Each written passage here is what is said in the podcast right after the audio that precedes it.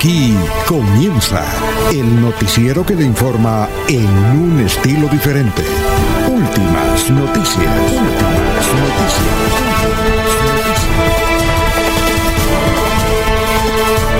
La información analizada por los expertos, sin sesgos, explicada con detalles, sin tanta carreta. Últimas noticias por Radio Melodía, también por Facebook y YouTube Radio Melodía. Director Alfonso Pineda Chaparro.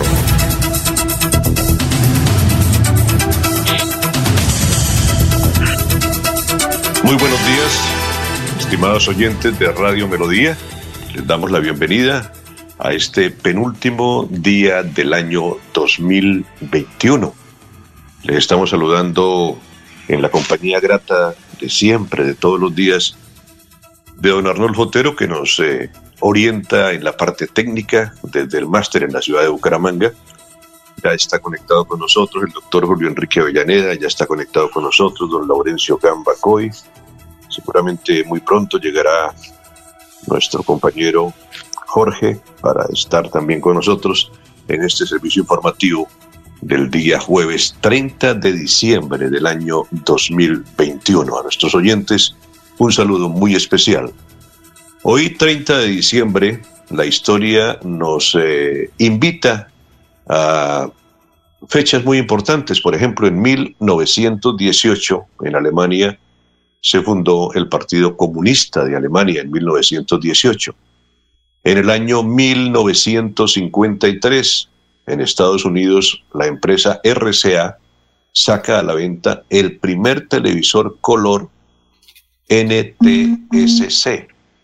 Dice eh, el dato histórico en este año 1953 que costaba 1.175 dólares cada televisor. Un platal, una cantidad enorme de dinero, 1.175.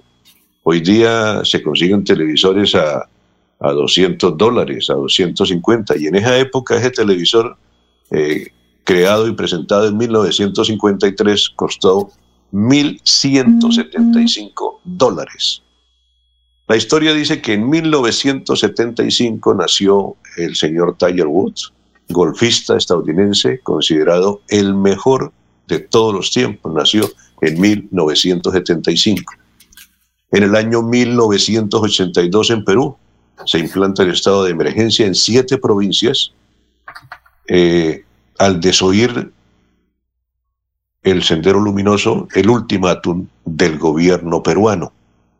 En 1984 nace LeBron James, jugador estadounidense de baloncesto, todavía vigente con el equipo eh, de Los Ángeles. Este jugador eh, ha llevado el título del jugador más destacado en varias temporadas. Nació en el año 1984.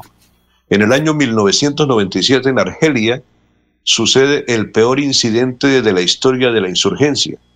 400 personas son asesinadas en cuatro aldeas en 1997. En el año 1999 en Venezuela entra en vigencia la nueva constitución nace la República Bolivariana de Venezuela en 1999, en un día como hoy. En el año 2004, en Buenos Aires, Argentina, se incendia la discoteca República Cromañón. Hay 194 muertos y más de 700 heridos. Esto ocurrió en el año 2004. Y para terminar, los hechos históricos, en el año 2006, en Bagdad, en Irak, Saddam Hussein es ejecutado en la horca. Fue el quinto iraquí en ejercer la presidencia del país, ocupando el cargo desde el día 16 de julio de 1979 al 9 de abril del año 2003. Saddam Hussein fue capturado el 13 de diciembre de 2003. En 2006 fue sometido a juicio y declarado culpable del asesinato de 148 chiitas iraquíes en el año 1982, recibiendo una condena a muerte de la horca, el señor Saddam Hussein. Esto para destacar en la historia. Voy a saludar a mis compañeros que ya están conectados a esta hora. El doctor Julio Enrique Avellaneda, don Arnulfo, vamos a presentar al doctor Julio desde nuestro máster, como dice Alfonso, cómo merece el doctor Avellaneda. Enrique Avellaneda está en Últimas Noticias de Radio Melodía 1080 AM. Doctor Julio, muy buenos días. Eliezer, muy buen día para usted, para Arnulfo, para Laurencio, para Jorge, para toda, toda la amable audiencia de la potente Radio Melodía. Bueno, ¿qué destacamos en esta fecha, doctor Julio? Eh, hablaba usted, eh, Eliezer, de eh, el incendio acontecido en la ciudad de Buenos Aires en el año 2004, en la lo que se llama la tragedia de Cromañón, ¿no? Un concierto de música rock, todavía recordamos ese suceso. Eh, se produce un, un, incendio como consecuencia de velas que fueron encendidas por por el público en un acto de, de protesta, ¿no? contra el gobierno argentino de, de, aquella época. Aproximadamente 200 muertos y 1.500 heridos dejó esa tragedia que todavía en Buenos Aires causa una gran, una gran pena. Pues bien, hoy es el día, según el santoral, eh, hay varios santos, ¿no? Eh, pero sí. destaquemos a San Fulgencio, santo de, de origen italiano, que eh, termina finalmente siendo eh, obispo de, Cagliari, que enfrentó una feroz persecución de los gobernantes romanos de la época, del imperio romano, estamos hablando aproximadamente del siglo VI, después de Cristo y con una vida ejemplar y con una profunda fe en el credo eh, cristiano, defendió a la iglesia de las persecuciones del emperador de aquel entonces. San, Fulgencio. Doctora Avellaneda. Sí. Desde ayer, cuando estábamos preparando el noticiero para el día de hoy, eh, ante la ausencia de Alfonso, que ya pues disfruta de sus días de asueto, de descanso, eh, y pensando en el tema del santo, dije, voy a preguntarle al doctor Avellaneda si los santos son todos católicos. ¿Hay otras religiones que tienen santos? O son únicamente católicos los santos? No, hay eh, la Iglesia Ortodoxa, por ejemplo, bueno, que muy afín a, la Iglesia Católica, tiene también sus propios santos, incluso se comparten. Iglesia hay santos que lo son tanto para eh, la Iglesia Ortodoxa como para la Iglesia Católica. ¿no? Digamos que, que eh, en ese sentido, pues hay santos tanto allá como acá, advirtiendo nuevamente que son dos iglesias muy, muy afines. De hecho, hace poco el Papa se encontró también con la suma autoridad de la Iglesia eh, Ortodoxa, que creo que tiene su asiento en, en Grecia. Eh, porque hay otras iglesias que por principio no, no contemplan la categoría o, o el estado del, del, del, santoral, ¿no? Lo, sí. lo desvirtúan, consideran que, que, no hay lugar, eh, como lo hacen estas iglesias, a rendir alguna especie de culto a quienes han tenido una vida ejemplar dentro de su credo. ¿no? Hay iglesias que por principio rechazan ese, esa condición de santo. Muy amable, doctor Julio, a las 5 de la mañana, 11 minutos. Saludo a don Laurencio. Lo presentamos, don Arnulfo, a nuestro compañero, don Laurencio Gamba Coy. Laurencio Gamba está en Últimas Noticias de Radio Melodía 1080 AM.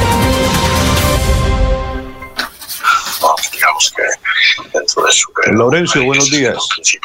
Eliezer, muy buen día, igual que para el doctor Julio Enrique Avellaneda, para Arnulfo Otero Carreño, que está en la parte digital, es el que nos hace llegar ese sonido a usted allá, Eliezer, al doctor Julio y a todos los oyentes que estén en las diversas formas o aquí como otros que estamos escuchando a través también de la antiguo sistema, el transitor o el radio. Y desde la gobernación de Santander se está coordinando todos los planes de seguridad para este fin de año con el ejército, la segunda división, quinta brigada, con los comandos de la Policía Metropolitana de Bucaramanga, de Santander, del Magdalena Medio, también con otras instituciones, todo con el propósito que los santandereanos tengan un fin de año en tranquilidad. Mientras tanto que en Barbosa hoy se inicia las ferias, las fiestas y, se proyecta la celebración del Festival del Río Suárez, que será en estos días del Puente de Reyes en Málaga. Fueron suspendidas sus ferias y fiestas en honor a eh, los santos Jerónimo, así como el gran carnaval del Oriente colombiano. Gestión de riesgo la empresa electrificadora de Santander Invías, así como la Defensa Civil y otros organismos están listos para atender cualquier eventualidad que se pueda presentar durante estos días de fin de año para permitir que los santanderianos y colombianos tengan movilidad y tranquilidad en sus desplazamientos. Y al salir al recorrido o a sus viajes, todo conductor debe tener el carro en buenas condiciones y con toda la documentación. Al mismo tiempo, evitar consumir licor porque hay controles en las carreteras y lo pueden eh, inmovilizar el vehículo y a usted, señor conductor, que, que no cumpla las medidas, pues también puede ser afectado. Los santanderianos se están capacitando en diversos temas ambientales y agricultura, todo gracias al apoyo de la Secretaría de Agricultura de Santander. Y murió Pedro Zambrano, como ya se ha dicho, Tongorito, su hijo, su legado. Precisamente el gobernador de Santander, el doctor Mauricio Aguilar Hurtado recientemente le entregó una condecoración. Hace pocos días le entregué a don Pedro Zambrano Tongorito la distinción como patrimonio cultural viviente de Santander en homenaje a sus más de 60 años de vida profesional. Hoy con tristeza recibo su noticia de su fallecimiento. Que descanse en paz y hacer reír en el cielo. Precisamente aquí está esta nota con este humorista que hoy prácticamente nos va a hacer reír, pero desde el cielo. Pedro Zambrano Tongorito. Estamos muy contentos nosotros.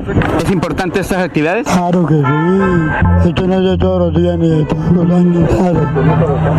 Sí, Tongorines. Sí, la enseñanza. ¿Se está prolongando con la familia? Cuando nos llamen, vamos. Eh, Peter Alonso, Piti, siguiendo esto es de tradición, somos eh, de herencia, digamos, el legado que nuestro padre nos deja a nosotros. Somos los llamados payasos clásicos que estamos en vía de extinción, pero con mucho orgullo, tratando de que no muera el payaso, de que viva. Es serio, es muy serio ser payaso. ¿Qué le ha aprendido a su señor padre? Todo lo que yo tengo lo aprendí a mi padre, igual que mis hermanos. Ahorita aquí en Colombia somos tres que estamos eh, activos, eh, mis hijos también igualmente. En Inglaterra está mi otro hermano, en Italia está el otro hermano. Somos cinco, lo hemos llevado eh, a través del mundo. Eso, esto es algo que se lleva en la sangre, se nace con eso. Aquí en Girón, sí, afortunadamente aquí en nuestro municipio de Girón hemos contado con el apoyo de nuestro alcalde y el arte circense. ¿Qué le dice usted a los oyentes de Radio Melodía? Ay, Radio Melodía, qué alegría. Radio Melodía me estuvo transmitiendo un programa mío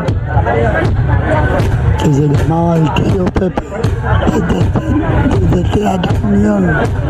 Amigos de Radio Melodía, que no se les olviden sonreír, que ser niño es algo muy hermoso, que jamás, jamás dejemos de ser niños, así tengamos la edad que tengamos, porque cuando se es niño se llevan muchas cosas adentro, se lleva inocencia, se lleva gratitud y se ríe por siempre. Recuerde, sonreír no cuesta nada y significa mucho. Muy amable por estar aquí en las últimas noticias de Radio Melodía. A ustedes, muchísimas gracias por esta entrevista, que mi Dios, los bendiga y recuerden, los tongorines estamos vivos. Muy amable, don Laurencio, eh, por esta nota con la familia, con eh, Don Gorito en este acto que tuvimos la oportunidad de, de, seguir con la información que se hizo desde la gobernación de Santander a través de las redes. Hay que destacar, eh, Laurencio, que eh, terminó sus días Don Gorito lúcido, porque recordó Radio Melodía, recordó, por ejemplo, el programa que se hizo hace muchos años, las actividades que desarrollaba, y no siempre las personas en su, en su otoño, en su final de existencia, terminan con estas características, ¿cierto? Termina lúcido Tongorito. Al Eliezer, sí, y además que fue a recibir un homenaje eh, económico que el gobierno de Santander, el doctor Mauricio Aguilar Hurtado, le concedió. Si ustedes miran ahí en la foto que él está exhibiendo lo que le entregó la administración departamental, ese, reconocimiento. Fue sí en silla de rueda, porque él ya llevaba un tiempito atrás eh, enfermo, pero sí, con todos sus conocimientos, con todo, y como siempre, hasta el último día hizo reír a la gente con su eh, forma de payaso. Muy amable, don Laurencio. Eh, vamos a saludar a esta hora personas que ya nos acompañan desde muy temprano. Yo creo que si algún día hay que entregar un premio a un oyente fiel de esta programación y que madruga con nosotros, es a don Gustavo Pinilla Gómez, nuestro colega, compañero, amigo, periodista.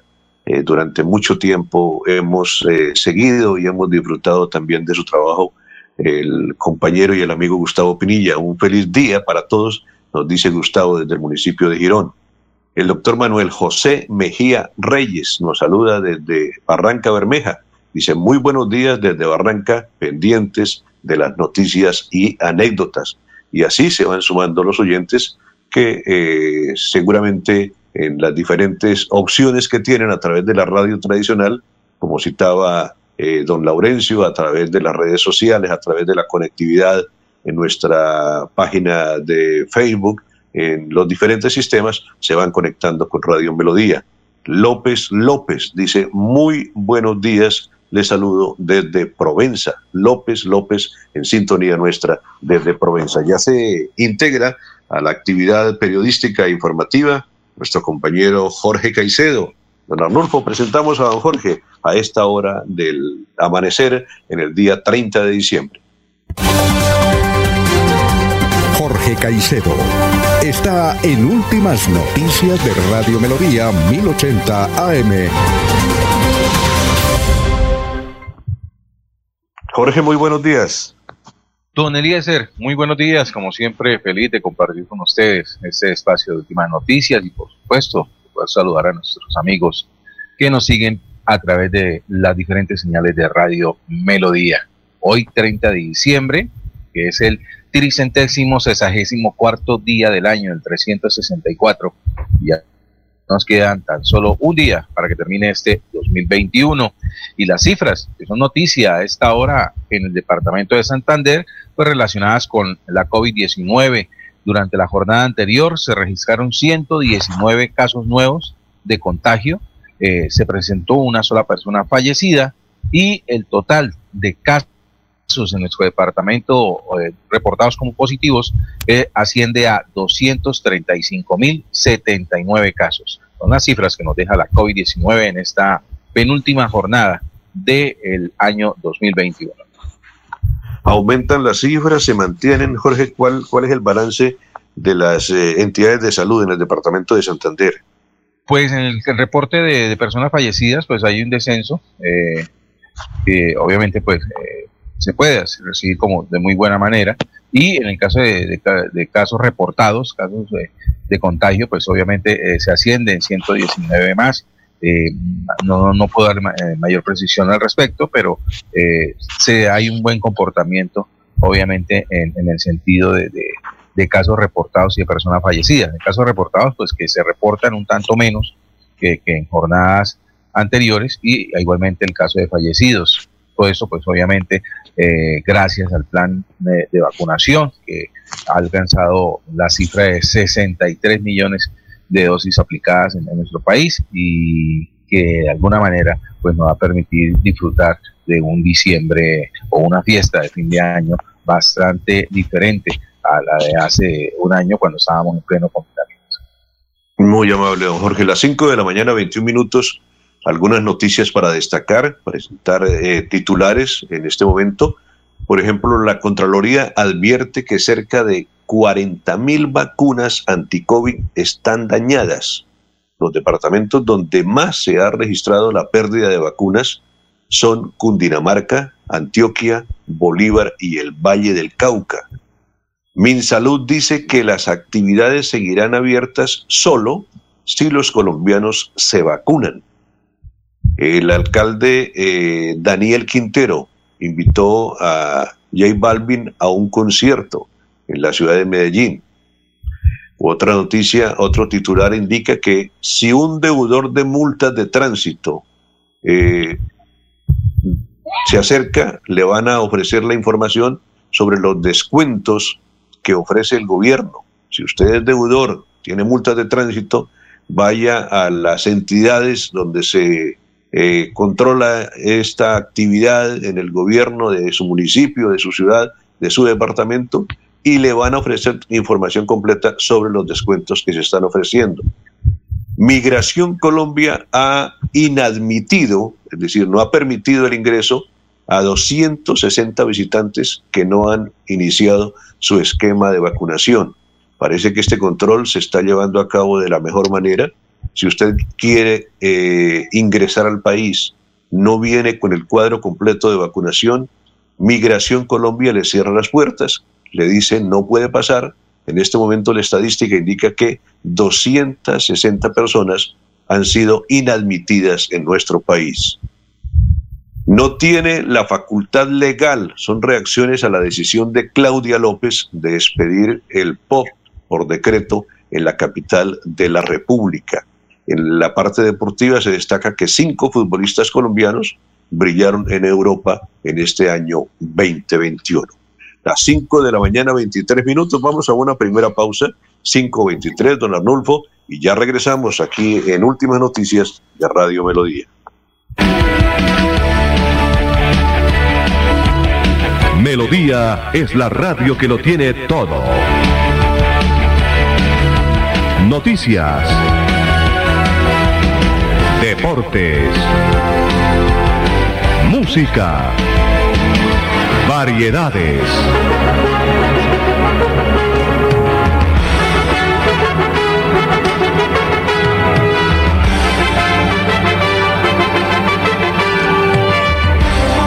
Melodía La Grande.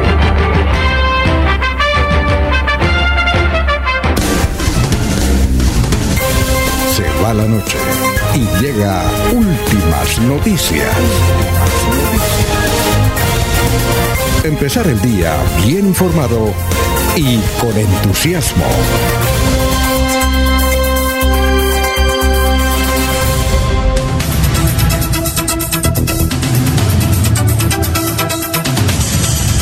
Las 5 de la mañana, 24 minutos, son las 5.24, presentándoles últimas noticias de Radio Melodía en la ciudad de Bucaramanga. Dígame, Laurencio es que por aquí otros oyentes que nos llaman por los sistemas tradicionales. Carlos Alfaro Fonseca, que nos está escuchando desde las 5 de la mañana.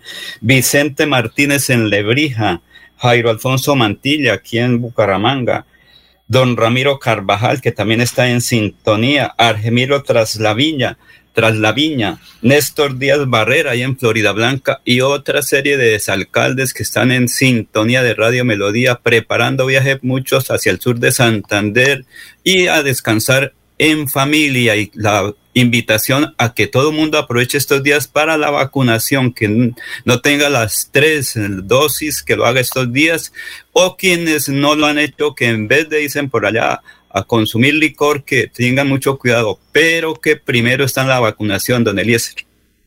Perfectamente, don Laurencio, muchísimas gracias.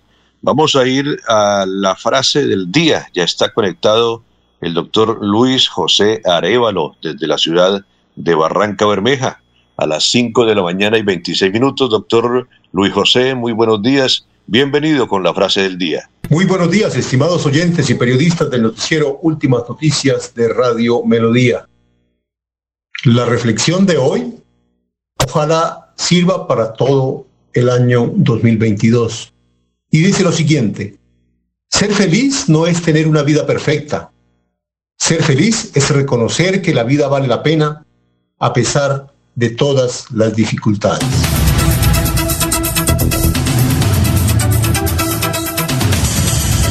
Muy amable al doctor Luis José, las 5 de la mañana, 26 minutos, son las 5.26.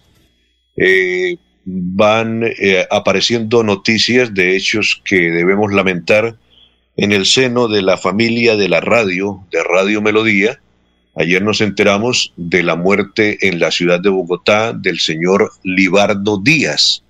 Libardo Díaz es uno de los viejos, o era uno de los viejos y tradicionales técnicos de radio eh, al servicio de diferentes estaciones, fundamentalmente eh, las AM contaban con los servicios de Libardo Díaz, eh, tenía su base en la ciudad de Bogotá, pero muchas veces vino a Bucaramanga, eh, entre otras cosas, a prestarle servicio técnico a Radio Melodía, en compañía de don Ernesto Maldonado, nuestro técnico principal de la estación Melodía en la ciudad de Bucaramanga, pues eh, nos sacaban de dificultades porque la planta transmisora tenía inconvenientes en eh, su servicio de transmisores, exactamente, su servicio de antena, las conectividades, todo esto que tiene que ver con, con eh, lanzar al aire las señales cercianas, las ondas cercianas de Radio Melodía.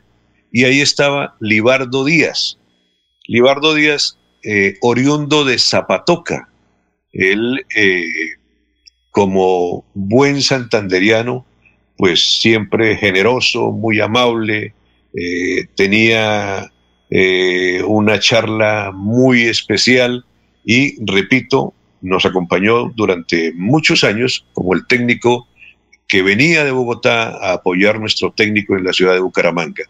Pues pasen la tumba de Ribardo Díaz, le llamaban manotas, ustedes pueden sacar conclusión por qué lo llamaban manotas, eh, unas manos gigantes eran la característica de Libardo Díaz el técnico de Radio Melodía que falleció ayer en la capital de la República. Lamentamos de la gerencia de Radio Melodía, de doña Sarita Prada Gómez, don Jairo Almeida y las directivas de nuestra estación, la pérdida de este personaje, de este técnico de las comunicaciones que durante muchos años eh, prestó servicios a la ciudad de Bucaramanga, a nuestra estación Radio Melodía. Dígame, Laurencio.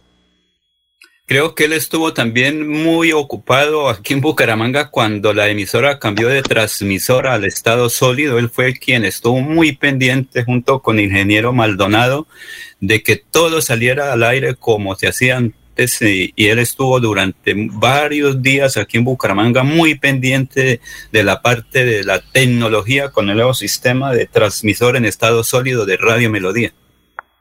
Sí, ese transmisor, no sé cuántos años tiene, debe tener por lo menos 20 años, Laurencio, el nuevo el transmisor de estado sólido. Tal vez sí, tal vez sí, sí, no, recuerdo con exactitud el tiempo, pero que fue una de las primeras emisoras que utilizó este sistema aquí en la región. Le ganó a las grandes potencias y melodía junto con el ingeniero Maldonado y don Libardo Díaz, o el ingeniero Díaz, fueron los que hicieron todos los cambios tecnológicos para la época que para ese momento era de tecnología, Eliezer. Bueno, ese es un paso que había que dar en esa época y se dio oportunamente por parte de Radio Melodía. Doctora Avellaneda, esta noticia que destacamos en el comienzo de la emisión, eh, la advertencia que hace la Contraloría de más de 40 mil vacunas anti-COVID que están dañadas. La noticia eh, aparece luego de la rendición de cuentas de la Contraloría General de la Nación, revela que en Colombia entre enero y noviembre de este año se dañaron 40.537 vacunas contra el COVID. Se indicó, doctor Avellaneda y oyentes, que de esa cifra, 33.312 eh, dosis corresponden a prestadores de salud y 7.225 a entidades territoriales. Llama la atención que la cifra casi se duplicó, teniendo en cuenta el corte el día 26 de octubre, solo 25.000 dosis fueron desperdiciadas en la última parte. Se detalló que los departamentos en donde más se ha registrado la pérdida de vacunas son Cundinamarca, Antioquia, Bolívar, Valle del Cauca. Las principales causas de la pérdida de los biológicos serían la interrupción de la cadena de frío, frascos abiertos y vencimiento de las vacunas, situación pues que será investigada por parte del órgano de control. ¿Le merece algún comentario, doctora Avellaneda, este hecho de la pérdida de más de 40 mil vacunas en el país? Eliezer, seguramente cuando el gobierno adelantó los estudios pertinentes para eh, desarrollar el proceso de vacunación, se debió contemplar esta eventualidad de, pérdida por, no uso oportuno de, de estos eh, eh, elementos, ¿no? De, y, debe estar eh, contemplado ese riesgo dentro de los estudios de factibilidad para el proceso de, vacunación en Colombia, pero eso no es obvio, seguramente, y creo que en ese sentido lo advierte la Contraloría, para establecer responsabilidades, ¿no? Primero, la razón por la cual no se hizo uso adecuado, oportuno del biológico, y a cargo de quién estaba eh, el manejo de los mismos y por supuesto la determinación de un costo fiscal que debe eh, asumir la entidad o el funcionario que por omisión eh, no permitió el uso oportuno del, del biológico. pero, pero hay que destacar también para dar al César lo que es del César, a Dios lo que es de Dios, que Colombia, en un comparativo que se ha hecho con otros países en el mundo, es de los de los estados que reporta eh, mínima pérdida de, biológicos en comparación a lo que acontece en otros países. Pero, pero repetimos, insistimos en ello, y no es obvio para que de todas maneras, como parece hacerlo la Contraloría, establezca las responsabilidades sobre el particular. Sí. ¿Alguien más tiene aporte para este tema? Jorge Laurencio. Don Eliezer, eh, eh, con, respecto a lo que acaba de decir el doctor Avellaneda, de, las responsabilidades en, esta situación, eh, vale la pena tener en cuenta cómo es el manejo de las vacunas anti-COVID que ha adquirido Colombia para, para ese plan nacional de vacunación. Recordemos que todas esas vacunas tienen, vienen en, un proceso de ultracongelación para, para su conservación, ¿sí? la recibe el Estado colombiano, el gobierno nacional la recibe, las entrega a las regiones, ¿sí? las regiones la distribuyen a, los municipios y, las IPS pues se encargan de, la aplicación de la misma. Hasta ese punto la ultracongelación se mantiene, ¿sí? Y en el momento de la aplicación es necesario eh, que también los, los, ciudadanos, las, personas, eh, tengan conciencia de que este producto ultracongelado pues debe de, retirarse de las cavas de congelación, eh, adecuarlo a la temperatura para, debida para su aplicación y que cada, eh, llamémoslo, cada frasco, cada, cada contenedor del biológico tiene una capacidad de seis, seis aplicaciones. Por lo tanto, en el momento en que esa vacuna llega al punto de uso, a la temperatura de uso, pues se requieren que seis personas estén dispuestas para recibir la vacuna. Entonces, como dice el doctor Avellaneda, es posible que se haya contemplado un margen de pérdida, ¿sí? Y esperemos que estas 40 mil dosis pues estén precisamente dentro de ese margen de pérdida por manejo, porque aunque en un principio había mucha afluencia de, de personas para recibir el biológico, dispuestas a recibir el biológico, también es cierto que a esta altura eh, muchas también eh, hayan bajado en su intención de, eh, de recibir la vacuna y por ello ahora, mientras antes llegaba la persona a recibir el biológico, ahora es necesario también salir a buscarlas para ver quiénes no la han recibido. Sí, señor. Eliezer. Pero mire, Mire la siguiente situación. Habla que de las empresas prestadoras de salud es donde más se tiene, digamos, que desperdiciada esos elementos. ¿Por qué? A uno lo citan por decir algo, a mí me llamaron a las 12 del día y a las 3 estaba ya con la vacunación. Pero en otros sectores, por ejemplo, lo citan al ciudadano que está a varios kilómetros en el campo y dice, voy ahora más tarde. El ciudadano, como no tiene un transporte adecuado, no tiene un caballo para salir en ese momento, dice mañana o pasado mañana. Usted sabe que en el campo se toman decisiones si son esas, mañana voy o no voy. Entonces al otro día va a ir el ciudadano, resulta que llovió y él dice, voy pasado mañana. Ya han pasado tres días y el biológico se perdió.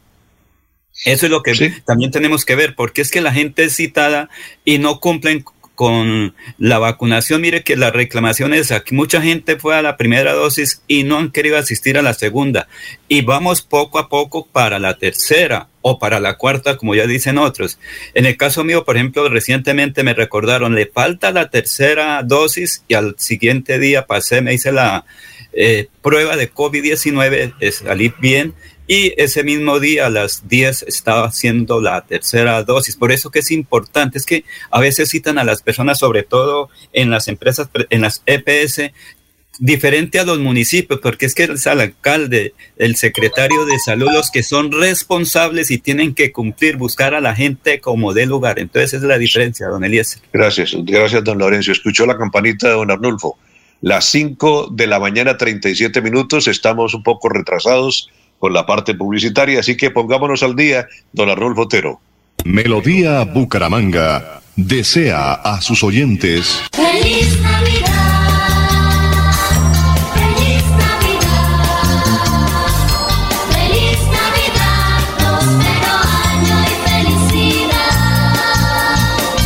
Mirador del Madrigal, un lugar exclusivo para vivir a tan solo 40 minutos del área metropolitana. Mirador del Madrigal, 300 lotes de 1.250 metros cuadrados con la más completa zona social en el corazón de la bella Mesa de los Santos. Suba y se pare con 5 millones de pesos. Suba y se pare con 5 millones de pesos. Mirador del Madrigal, un nuevo proyecto de Hacienda del Madrigal. WhatsApp 301-643-0011. 301-643-0011. Comercializa Incomesa. En nuestras tiendas, como Ultrasan Hogar, adquiere electrodomésticos, muebles, computadores, bicicletas, motos y muchos productos de las mejores marcas, pagando de contado o a crédito por medio de nuestros convenios con electrificadora, libranza o personal. Visita nuestra tienda online comultrasan.com. Multiactiva, vigilada super solidaria. Cambio climático. Biodiversidad y ecosistemas. Recurso hídrico. Educación ambiental. Producción sostenible. Gestión del conocimiento. Ordenamiento territorial. Si te interesan estos temas, vamos juntos a conversar, porque tus ideas van a pegar. Con tus aportes construiremos las claves del futuro ambiental de Santander. Pégate al Plan de Gestión Ambiental Regional Pegar 2022-2033. Corporación Autónoma Regional de Santander. Esta es una Navidad para reencontrarnos con la familia y compartir abrazos, sonrisas y momentos únicos. Cajazán les desea una feliz Navidad y un grandioso 2022 con momentos muy especiales de bienestar y felicidad. Vigilada Super Se va la noche y llega últimas noticias. Todos los días, desde las 5 de la mañana, empezar el día bien informado y con entusiasmo.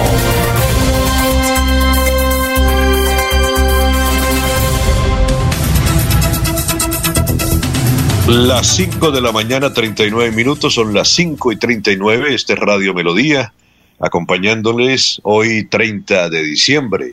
Ya van pasando las horas y nos aproximamos a la despedida de este año 2021. Vamos a saludar a esta hora al historiador, don Carlos Augusto González. Nos acompaña con su aporte que nos permitirá también hacer nuestros comentarios relacionados con las citas que nos entregue el historiador a esta hora en Radio Melodía. Carlos Augusto, muy buenos días. Buenos días a la mesa de trabajo y a los oyentes. Hace 50 años esta fue la noticia más importante en Santander. El predio donde funciona el Colegio El Pilar, perteneciente a la gobernación, será vendido a una firma particular. Con el producto de la venta, el Ejecutivo Seccional adquirirá un terreno aledaño a la autopista Florida Blanca, donde se construirá una moderna edificación para el plantel. Bucaramanga registró durante el año 1971 un alto índice en el costo de vida. La información fue revelada por la Unión de Trabajadores de Santander citando un reporte del DANE. Y hace 25 años fue noticia lo siguiente. La gobernación asignó 400 millones de pesos para la adecuación y dotación de la sede de la Universidad Industrial de Santander en Barbosa. Las obras se iniciarán en enero y se espera que estén culminadas para el segundo semestre de 1997.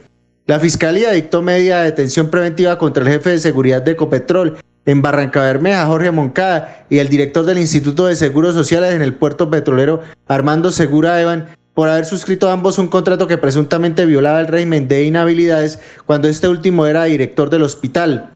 Las detenciones fueron confirmadas por el director regional de Fiscalías, Pedro Rugeles Aranda. Cordial saludo a todos. Muy amable a Carlos Augusto González por su aporte a la historia. Doctora Avellaneda, ¿qué rescatamos, qué destacamos del el dato que nos entrega Carlos Augusto? Eh, Eliezer, que tal vez eh, esa iniciativa de hace 50 años de vender el predio donde funcionaba el colegio del pilar y su construcción en el sitio que el historiador nos indicaba, eso finalmente entendería que no se llevó a cabo, ¿no?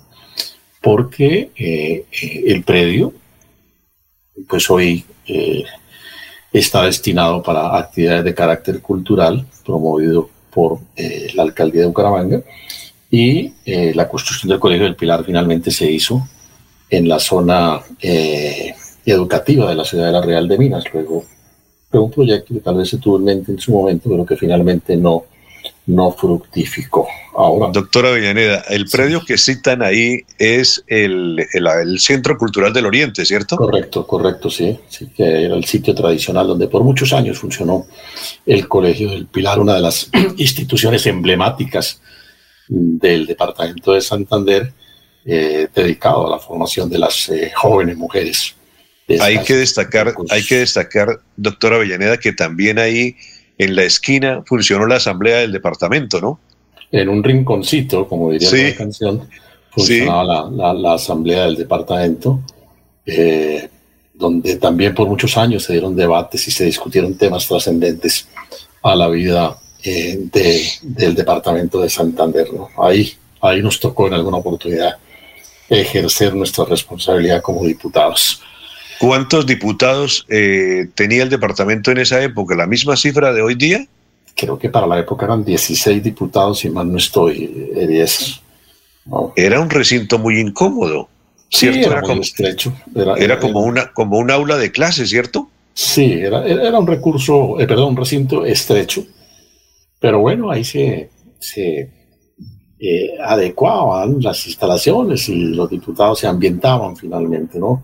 La facilidad, eh, la ubicación, la ubicación era tal vez uno de sus grandes atractivos y, la tradición que el sitio guardaba, porque fue un sitio donde funcionaba la asamblea de vieja data, ¿no? Ahí estuvieron caudillos como Gaitán, por ejemplo, cuando vino en alguna ocasión a posesionarse como diputado del departamento y con él muchos otros próceres de la historia patria o de la historia política del país. Entonces, por eso el sitio tenía un cierto sabor romántico. Y, y- y los diputados, en términos generales, se sentían muy bien operando, funcionando allí. Creo que ese mismo sabor no se tiene donde funciona hoy la, la Asamblea del Departamento, pudiendo ser, sin duda, tal vez un sitio por lo menos si no más cómodo, por lo menos igual a donde funcionaba, ¿no? Eh, Sí, ¿qué más destaca, doctora Villaneda, de no, este repaso de la historia? quería, y creo que en este caso sí nos lo debe eh, confirmar don Laurencio, es de esos 400 millones que se destinaron hace unos años para la construcción de la sede de la UIS en, en Barbosa. ¿Qué suerte ha tenido esa sede de la UIS allí en Barbosa? A ver, don Laurencio. Doctor Julio y Eliezer, pues ese fue de Mario Camacho gobernador, porque se disputaban esos recursos Vélez y Barbosa. Finalmente, como Mario Camacho fue mi profesor ahí en el Instituto Integrado de Comercio, el cual recuerda muy bien don Eliezer Galvis, logró finalmente la decisión. Está en Barbosa, donde es las instalaciones del ISComercio, y el ISComercio ya se estaba trasladando para la salida a Puente Nacional, donde tiene actualmente la sede. Y Mario Camacho ayudó también para esa nueva edificación. Sí, la Universidad Industrial de Santander está ubicada ahora en la salida hacia Cite por la vía antigua, que también Eliezer recuerda mucho la vía Cite Barbosa por la parte baja, por la vía antigua.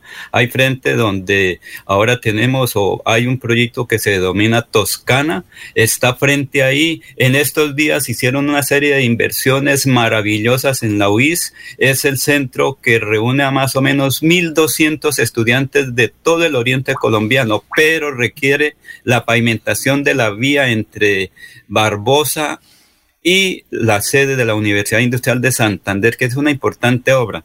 Y lo otro- Laurencio, Pero, sí na- pero sí nace de esa iniciativa de hace 25 años, del Sí, aporte de los claro. 400 millones. Sí, señor, sí, sí, claro, porque es que con eso se adecua lo que era la antigua instalación del Iscomercio. Recuerda que quedaba ahí con canchas de básquetbol en el centro de Barbosa.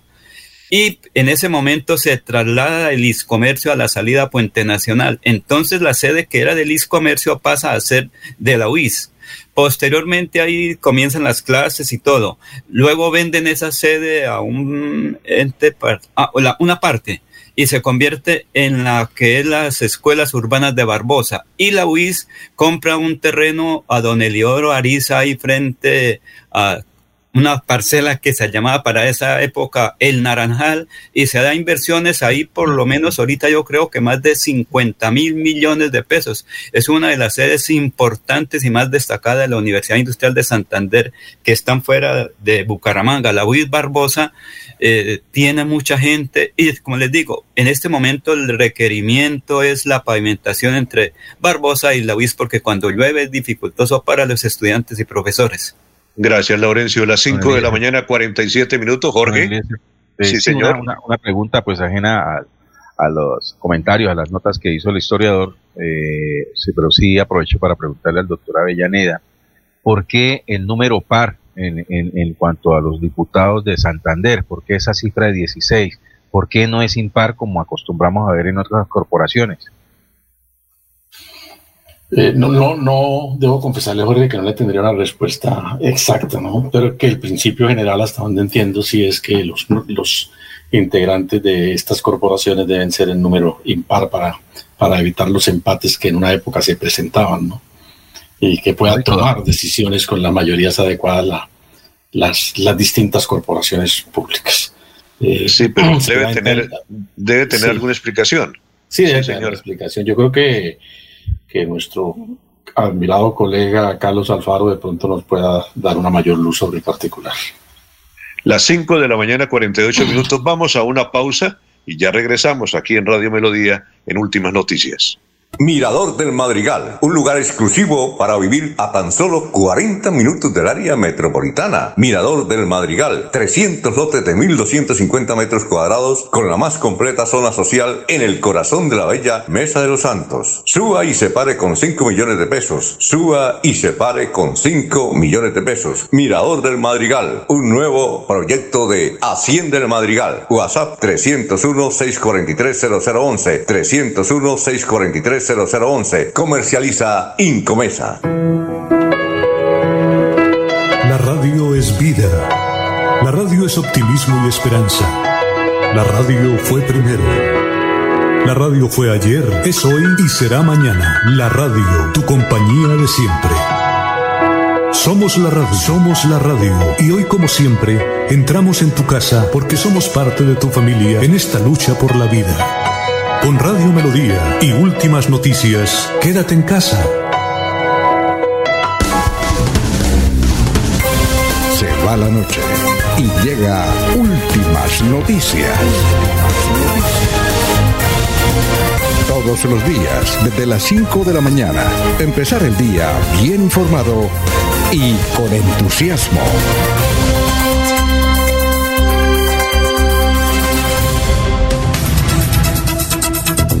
Las 5 de la mañana, 50 minutos, son las 5.50 minutos. Don Gustavo Pinilla nos dice muchas gracias, don Eliezer, es un placer escucharlos.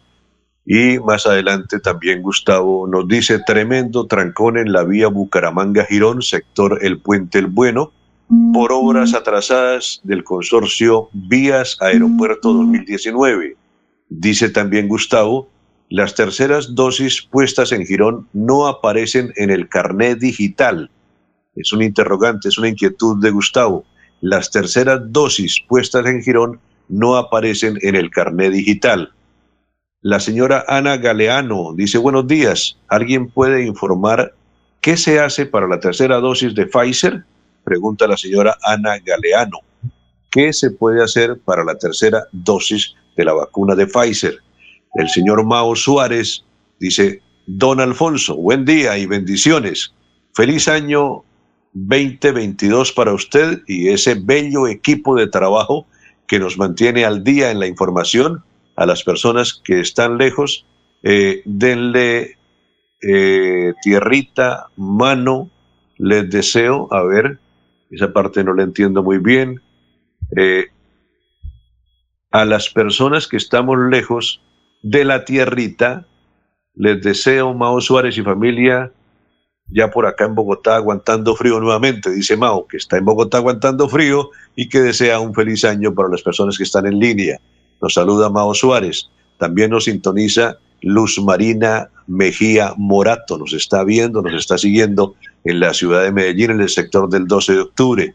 A Luz Marina, mi corazón, un abrazo muy especial aquí desde Estados Unidos y desde Melodía en la ciudad de Bucaramanga. Bueno, don Jorge, ¿qué noticias tenemos a esta hora? Jorge. Don, don Eliezer, eh, un- una noticia más de esas eh, que molestan a la ciudadanía y que obviamente no deberían de presentarse.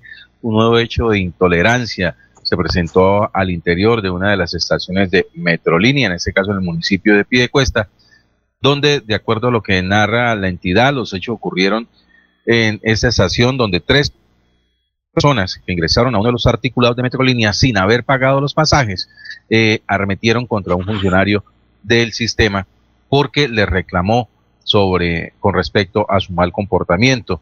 Ante este reclamo que hizo el funcionario, los sujetos lo agredieron verbalmente y en su contra lanzaron amenazas. John Murillo, director de operaciones de Metrolínea, aseguró que en medio de la discusión y tras la presión de los demás pasajeros, las personas fueron retiradas del vehículo y sacadas de las instalaciones de Metrolínea. Dice que los usuarios no hacen caso. Hubo agresiones verbales por parte de estos individuos cuando se les requirió bajarse del bus y hacer la validación de sus pasajes. Desde el ente gestor, pues se rechazó estas agresiones simplemente por hacer cumplir el protocolo de acceso, manifestó Murillo. El sistema de transporte masivo Metrolínea rechazó este tipo de comportamientos toda vez que son repetidas las ocasiones en que se dan eh, los reclamos por parte de los servidores ante algunos pasajeros que no quieren validar su ingreso a las instalaciones al sistema de Metrolínea. Las tres personas que agredieron al servidor, pues obviamente eh, fueron retiradas, como ya se manifestó, de allí de la estación. Y otra noticia que está relacionada con Metrolínea fue el comunicado que en las últimas horas despidió la empresa Movilizamos, en la cual pues argumenta que no ha sido posible llegar a un arreglo con la entidad para continuar prestando su labor eh, dentro de la operatividad de, de- las unidades de transporte de Metrolínea y hace un reclamo de que pese a haber presentado las pólizas que le son requeridas y mostrar además un plan de desempeño proyectado el 2025, la empresa se ha dedicado a colocar sanciones, muchas de ellas inexplicables, y a ponerle trabas a la operatividad de Movilicemos dentro de Metrolínea. Por lo tanto, lo que se dice es que eh, habrían intereses por parte del sistema de transporte masivo de adjudicar este contrato de operatividad a otra empresa que eh, desde viene eh, anunciando las pretensiones de poder quedarse con este negocio.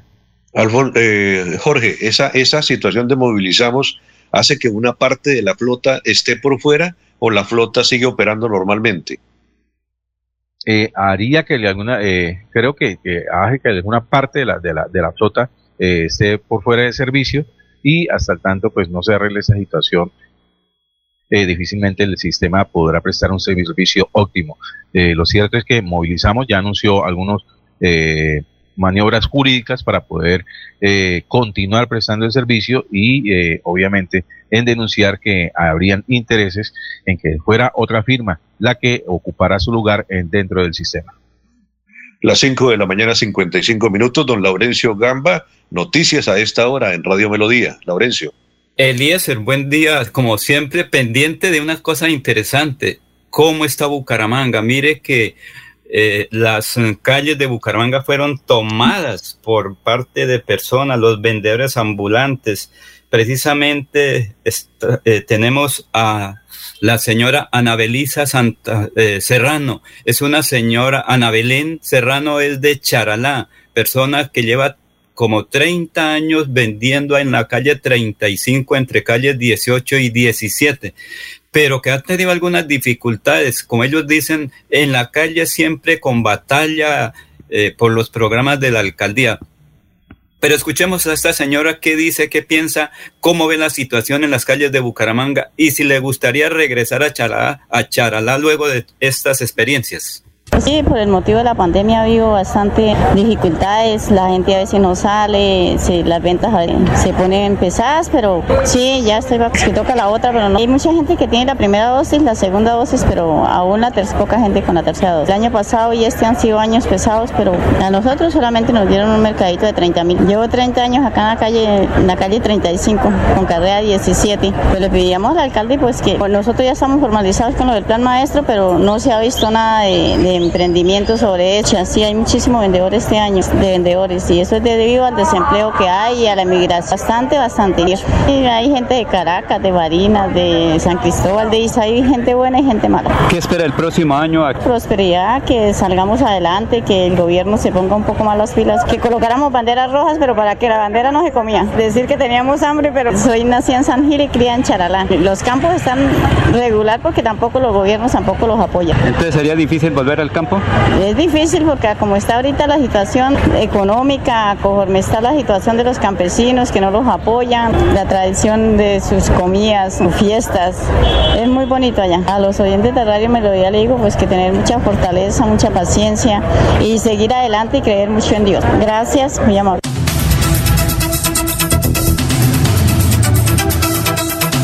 Las 5 de la mañana, 57 minutos, son las 5 y 57. Doctor eh, Avellaneda, ¿alguna nota para este momento aquí en Radio Melodía?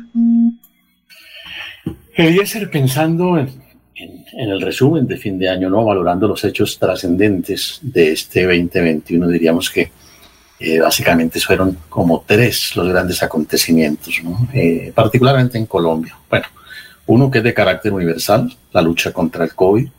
No lo hemos podido derrotar del todo, lo hemos de alguna manera eh, controlado, aminorado un tanto sus efectos nocivos, aunque haya una gran expectativa por una por un probable cuarto pico, eh, pero de cualquier manera el proceso de vacunación ha, minimizado los, los efectos devastadores del COVID.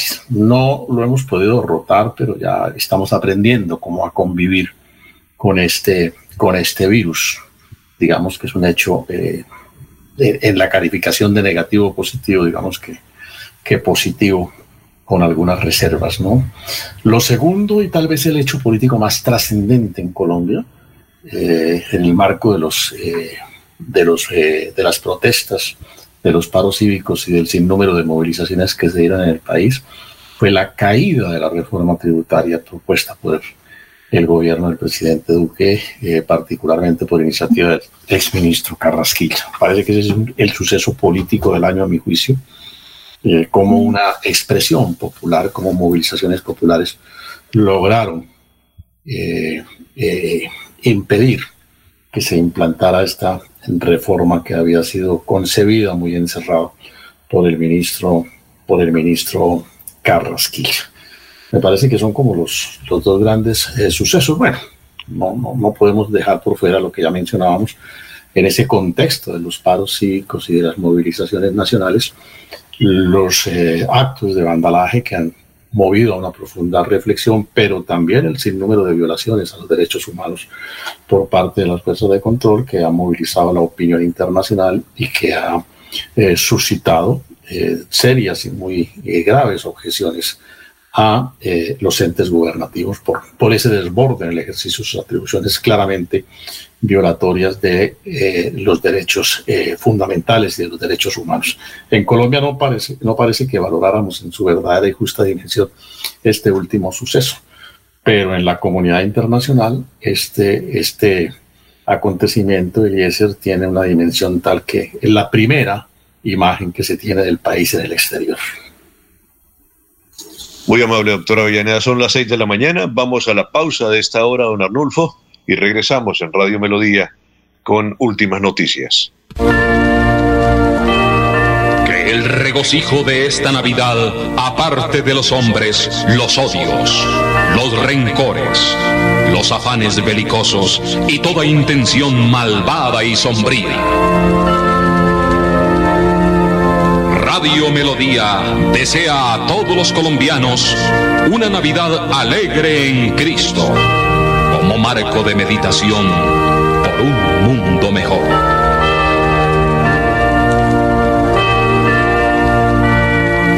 Mirador del Madrigal, un lugar exclusivo para vivir a tan solo 40 minutos del área metropolitana. Mirador del Madrigal, 300 lotes de 1.250 metros cuadrados con la más completa zona social en el corazón de la bella Mesa de los Santos. Suba y se pare con 5 millones de pesos. Suba y se pare con 5 millones de pesos. Mirador del Madrigal, un nuevo proyecto de Hacienda del Madrigal. WhatsApp 301-643-0011. 301-643-0011. Comercializa Incomesa.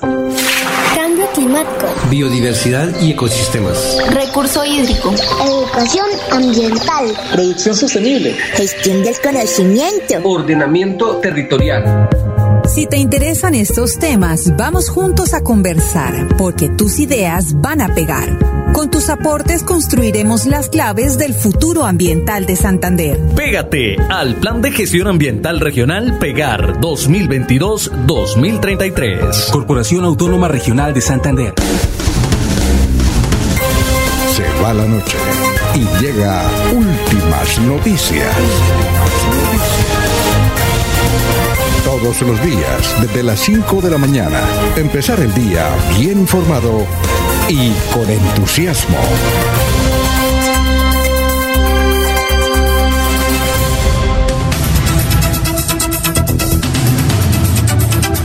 Las seis de la mañana, tres minutos, son las seis, tres minutos. Eh, Jorge forma parte de esta mesa de trabajo como el más joven del grupo. Eh, la vida nos ha cambiado muchísimo. Eh, yo creo que, que hemos tenido que amoldarnos a una situación que uno la nota en el seno de su familia, que uno la nota en la sociedad, todo producto también, doctora Avellaneda y Laurencio, del tema del COVID-19. Si antes nos podíamos lanzar a los brazos de la familia, del amigo para saludarlo, hoy tenemos que pensarlo dos veces. Eh, el modo de convivencia, la programación de una salida, de un paseo, muchas cosas, muchas cosas nos han cambiado a, raíz de la pandemia. Yo creo que, que tenemos que irnos amoldando, que seguramente eh, es un poco más fácil para, para la nueva generación que no venía de esa tradición que traemos los antiguos, los más viejos, de los encuentros, de las reuniones, del compartir sin ninguna dificultad y que ahora pues nos aparece esta situación que nos ha, nos ha traído a controles eh, especiales en los últimos dos años, doctor, doctor Avellaneda.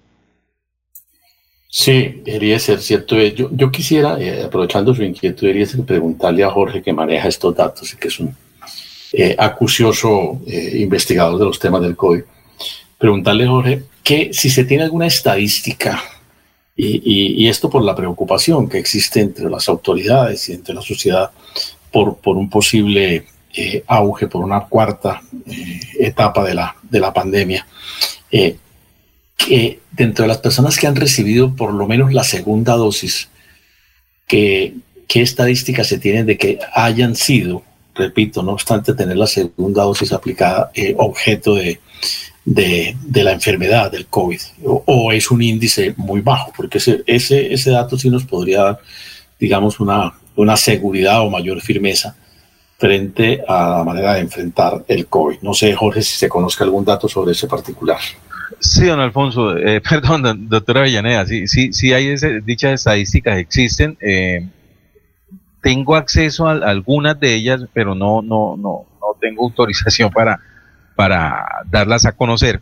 Pero sí, se, eh, sí puedo decirle que luego de la vacuna eh, se ha registrado un descenso de, de- del número de contagios, ya no la- la- la- el contagio ya no es tan agresivo como eh, en un principio fue esto de- de la, de la pandemia del coronavirus. E igualmente la letalidad del virus eh, ha disminuido y eso pues luego de que se colocaran eh, las, eh, a- al servicio de la comunidad la- las vacunas, que comenzara pues ese proceso de vacunación no solamente eh, en en Colombia sino en todo el mundo. Eso, eso está claro y por ello es que se insiste en una, en una dosis de refuerzo del biológico para precisamente eh, seguir disminuyendo esas propiedades eh, eh, letales y de contagio de- del coronavirus. Eso Jorge. está claro. Y eh, muy porque por lo menos dentro lo que sí se percibe dentro de las estadísticas de las víctimas es que son las personas no vacunadas las que eh, eh, se han vuelto más propensas a, ser, a recibir el contagio y obviamente a, padecer los, los, síntomas extremos del, del, coronavirus. Jorge, ya tenemos nuestro invitado.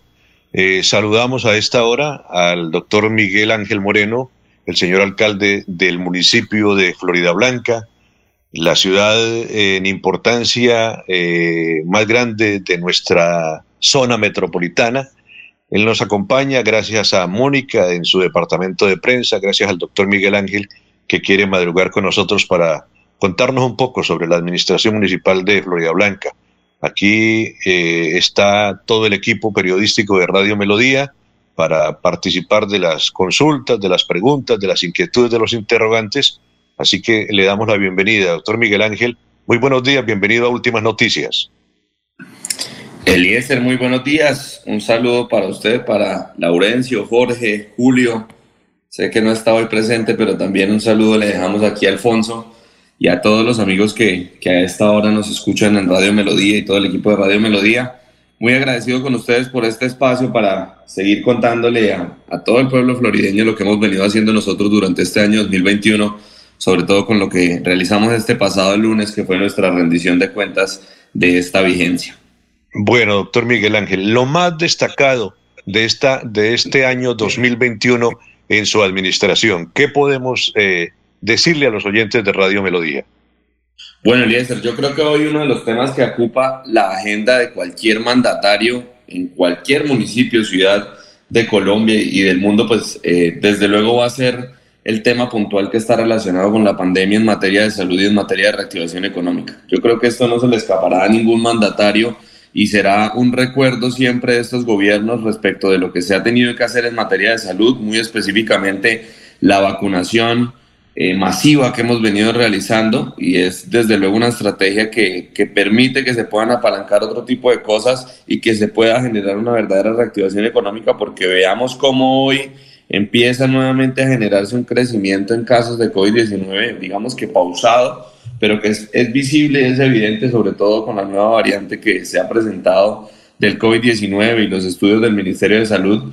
Pero hoy, hoy esta vacunación nos permite de verdad tener una reactivación económica mucho más segura y ese es ese, digamos que impacto que debe tener positivo el poder garantizar la vacunación, que haya una reactivación económica segura. Y en Florida Blanca hemos tomado la decisión de que parte de esa reactivación económica desde el sector público venga acompañada de infraestructura para las comunidades, que nos ayuda también a generar mucho empleo. Yo creo que allí es donde nos vamos a mover en este año 2022 y es parte de lo que le decíamos a la ciudadanía el lunes rindiéndole cuentas, que es el dedicarnos fuertemente a la generación de espacios y entornos urbanos mucho más adecuados para los ciudadanos, donde puedan de verdad disfrutar del espacio público y, que esta infraestructura social reporte un beneficio real para las comunidades. Por eso, las inversiones grandes que se han venido realizando en estos últimos 12 meses y las inversiones que se realizarán en todo el año 2022 van a estar eh, de alguna manera ligadas con la infraestructura social, la infraestructura vial, la infraestructura para el saneamiento básico y el agua potable.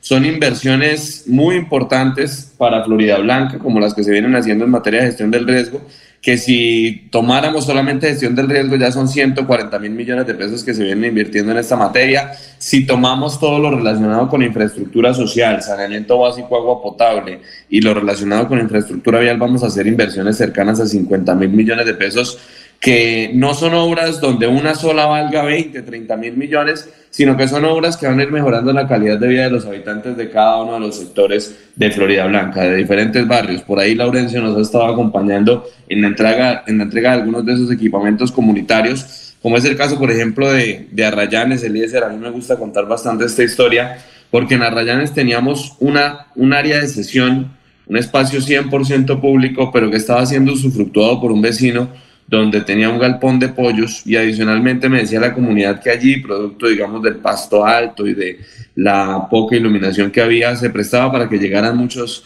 eh, consumidores allí a, digamos que a, consumir estupefacientes y lastimosamente pues se presentaba esta situación en el sector. Pasamos de tener esa zona de miedo y de ese espacio público inexplotado a que hoy la historia sea completamente diferente y allí donde estaba esa zona de miedo, allí donde estaba este galpón que no le servía a la comunidad, eh, tenemos hoy un gimnasio al aire libre, una plazoleta para la comunidad y un parque infantil para los más pequeños. Esas son las ¿Dónde transformaciones queda- que queremos seguir haciendo en nuestros barrios. Doctor Miguel Ángel, ¿dónde queda Rayanes? ¿En qué parte queda Rayanes? ¿En qué sector? Arrayanes, Comuna 4 de Florida Blanca. Para llegar tenemos que pasar por Santa Elena. Dos opciones, o llegar por el reposo o llegar eh, por las villas. De alguna manera aquí, digamos que son, son inversiones que, que a mí me gustan mucho y se lo digo a Eliezer es porque la Comuna 4 históricamente en Florida Blanca ha sido muy olvidada, en parte por procesos de legalización de los barrios y demás, pero hoy que hemos venido invirtiendo en la legalización y regularización de barrios, estamos invirtiendo en la Comuna 4 como se lo merece. Bueno, eh, volvamos al tema de las vacunas. Florida Blanca tiene vacunas. Eh, la gente sigue presentando una estadística alta de, del que no quiere vacunarse, del que no quiere completar el cuadro. En esa situación, ¿cómo se encuentra el municipio de Florida Blanca?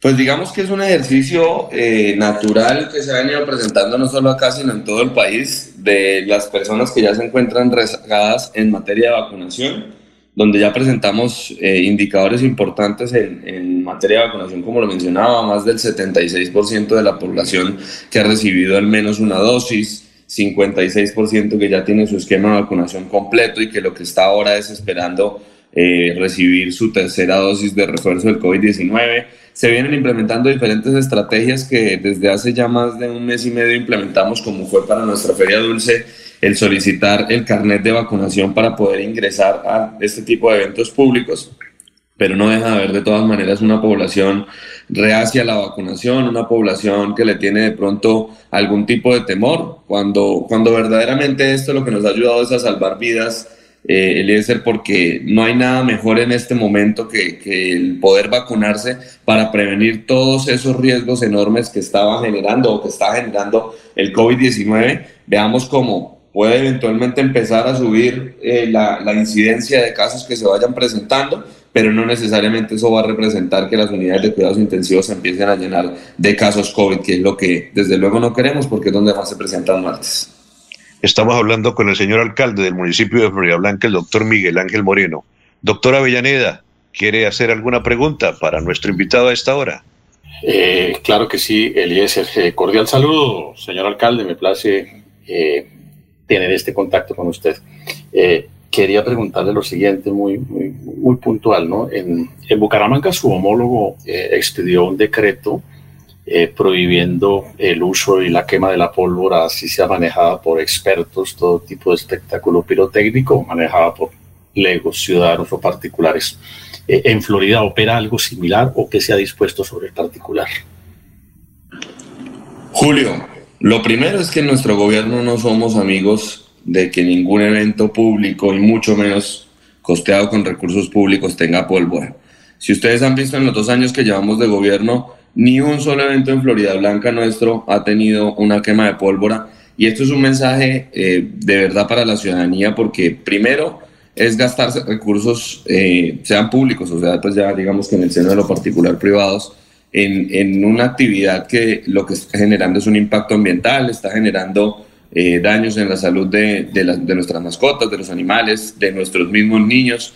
Y por eso, pues digamos que como política de gobierno, aun cuando se pudiese hacer la autorización de quemas eh, para el gobierno municipal, no hemos realizado nosotros ni una sola en este, digamos que tipo de, de eventos públicos. Pero adicionalmente, frente a las quemas particulares, Julio, existe una prohibición en Florida Blanca que data de varios años atrás y que nosotros hemos venido reforzando también para que no pueda en Florida Blanca eh, hacerse el uso de la pólvora, salvo que se presentase algún tipo de permisos por parte de gestión del riesgo municipal y por parte de eh, bomberos de Florida Blanca, el cuerpo de bomberos voluntarios de nuestra ciudad. Así, digamos que algunas de las quemas tradicionales se, se pudiesen haber realizado. Eh, sin embargo, yo le cuento, Julio, que con esta prohibición lo que pasa lastimosamente es que mientras siga habiendo ventas ilegales, que nosotros lo que buscamos es combatirlas, pero mientras siga habiendo ventas legales en algunas áreas de, de- en algunos sectores del área metropolitana, pues va a ser muy difícil controlar que a la medianoche de un 24 de diciembre, a la medianoche de un 31 de diciembre, los 150 policías que se encuentran en Florida Blanca vigilando la ciudad, que se encuentran atendiendo de pronto las riñas que se presentan a esa hora, producto de intolerancia, atendiendo situaciones de violencia intrafamiliar, atendiendo una cantidad de situaciones,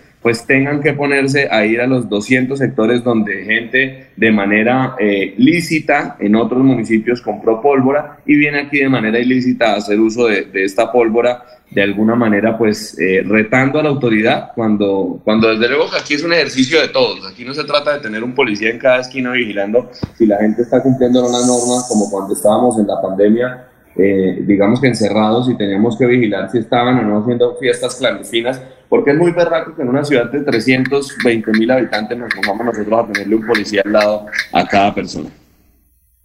Bueno, eh, hay preguntas de Laurencio, hay preguntas Sí, de, de mi compañero Jorge Caicedo, pero vamos, eh, nos permite, señor alcalde, vamos a hacer una pequeña pausa y ya regresamos, ¿le parece? Por supuesto, claro que sí, yo aquí estoy muy atento. Bueno, señor alcalde, muchas gracias. Vamos a la pausa, Arnulfo.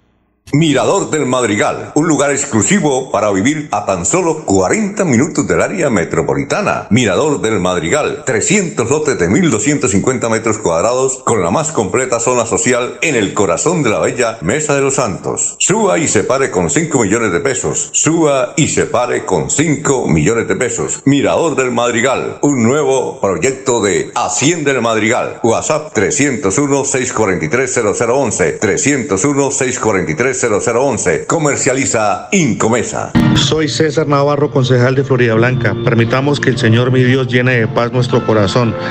Haz magia con tu sonrisa donde quiera que vaya siempre. Que no falte el pan en tu mesa, la salud, la esperanza y el amor. Que Dios bendiga tu familia, tu trabajo, cada paso que des. Les deseo una feliz Navidad, les deseo próspero año nuevo 2022. Y los invito a votar por Héctor Mantilla, candidato a la Cámara de Representantes, número 107 en el tarjetón del Partido Conservador. Santander necesita nuevos y jóvenes congresistas. C107. En la isla Centro Comercial celebramos la temporada más feliz del año con el gordito más simpático de la temporada. Ven y visita la isla de Santa. Tómate la foto con Santa. Compra desde 50 mil y participa de un viaje todo incluido para dos personas a Cancún. Te esperamos en la isla Centro Comercial. En nuestras tiendas, como Ultrasan Hogar, adquiere electrodomésticos, muebles, computadores, bicicletas, motos y muchos productos de las mejores marcas, pagando de contado o a crédito por medio de nuestros convenios con electrificadora, libranza o personal. Visita nuestra tienda online como ultrasan.com. Multiactiva, vigilada supersolidaria. Si padece de tuberculosis, cuídese y cuide a su familia usando tapabocas, ventilando su vivienda, evitando aglomeraciones y cumpliendo con el tratamiento recetado por su médico. La tuberculosis tiene cura y su tratamiento es gratuito. Gobernación de Santander. Siempre Santander.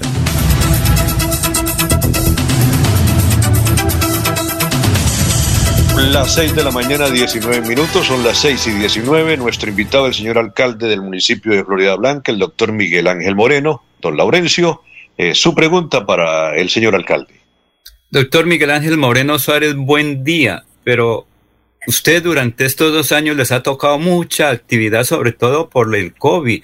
Los planes de desarrollo en cada municipio quedaron como que truncados por esa situación. Sin embargo, la gestión hay que hacerla a nivel nacional y departamental.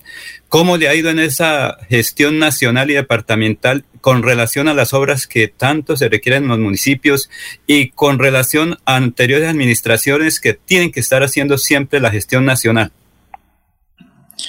Pues Laurencio, yo le cuento que con el gobierno nacional nos ha ido muy bien.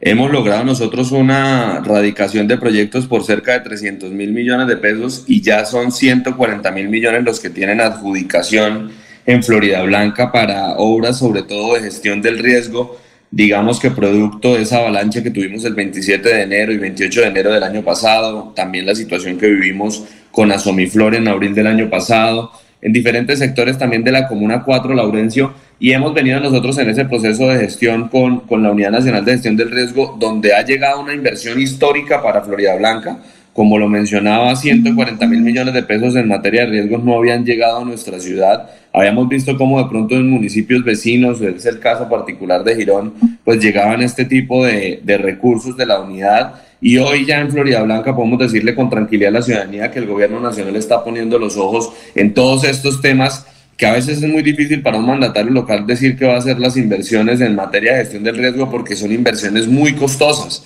Lo que es la contención, digamos, de, los muros que se tienen que hacer para la construcción del megacolegio El Carmen, que ya venimos nosotros adelantando esa obra con la Unidad Nacional de Gestión del Riesgo, donde son 8 mil millones de pesos y termina saliendo, como coloquialmente decimos, más, caldo, más caro el caldo que los huevos, porque el colegio vale 5 mil millones, pero las obras de estabilización, las obras de mitigación del riesgo eran muy costosas y pues pretendía el gobierno nacional que fuera Florida Blanca el que pusiera esas obras. Logramos finalmente, por fuera de los recursos que pone el Ministerio de Educación, lograr esta inversión. Así lo hemos venido haciendo también, como lo mencionaban a Sumiflor, en toda la el corredor hídrico del río Frío con la situación que vivimos en Villa Piedra del Sol, Santa Coloma, en Villa Jardín, Jardín de Limoncito, desde Puente Rojo, muy arriba ya en la ribera y pues como lo, como lo decía Laurencio, aquí hemos tenido nosotros un trabajo articulado para que el gobierno nacional le invierta a Florida Blanca y desde luego que lo principal es presentar los proyectos para que así pueda haber inversión. Jorge Caicedo, nuestro compañero, también tiene interrogantes para el señor alcalde del municipio de Florida Blanca. Adelante, Jorge. Así es, don Eliezer, y con los buenos días para el alcalde Miguel Ángel Moreno. Esto, eh, eh, le correspondió los, los gozosos con, con, los compañeros de la mesa de trabajo. Eh, me corresponde a mí ponerle un poquito de picante a, esta charla matutina con el alcalde. Y es, normal que en esta temporada del periodo de gobierno, ya dos años, eh, comiencen a verse eh, fracturas, fisuras, porque es difícil tener a contento a, todo, a toda una comunidad, más cuando se ejerce el poder sobre ella. Y además que estamos en, plena temporada preelectoral en lo que tiene que ver con elecciones al Congreso.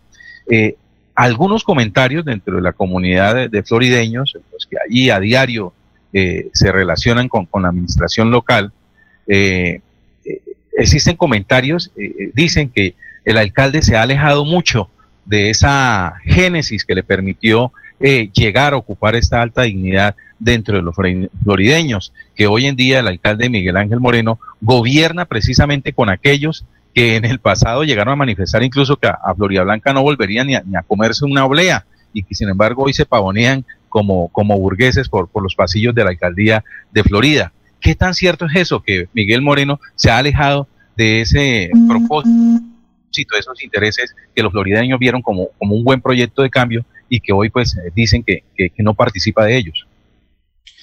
Pues Jorge, en Florida Blanca el cambio es imparable y es a nosotros a lo que le hemos venido apostando Estamos gobernando con los florideños, estamos gobernando con la gente de los barrios. Yo creo que nunca se había visto un presidente de Junta de Acción Comunal del barrio Caldas siendo el gerente de la empresa de servicios públicos del municipio.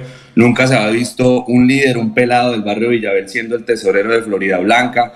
No habíamos tenido de pronto nosotros la oportunidad de que un hombre de la cumbre, muy del seno de la cumbre, como es el caso de Alexander Quintero Corredor, pues fuera nuestro director operativo de la alcaldía. Hoy es director operativo de eh, la Dirección de Tránsito de Florida Blanca. También es el caso, por ejemplo, de quien es nuestro director de tránsito, un hombre muy de la cumbre. Hemos venido gobernando con la gente de los barrios y yo creo que eso lo último que puede generar es malestar en la ciudadanía. Desde luego, estamos en época preelectoral, Jorge, y ni más faltaba que los comentarios políticos se empezaran a presentar pero en los barrios la gente sabe la realidad. Ahora en estos días que hemos estado en las legalizaciones de barrios, como lo hicimos ayer en Ciudad de los Príncipes, como pudimos estar también, eh, con, bueno, allí estuvimos con doña Gelsomina, como estuvimos eh, de alguna manera haciéndolo también en Villa Natalia, como pudimos hacerlo con doña Gloria arriba en Los Olivos, en la Comuna 4, pues hoy la gente lo que está viendo es los resultados de un gobierno que más que pensar en una situación eminentemente política, está pensando es en la gente y hoy nos dedicamos nosotros, desde luego, Jorge, y, a todos los, amigos de Radio Melodía, a hacer esas inversiones que, que, de pronto no se querían hacer en los barrios.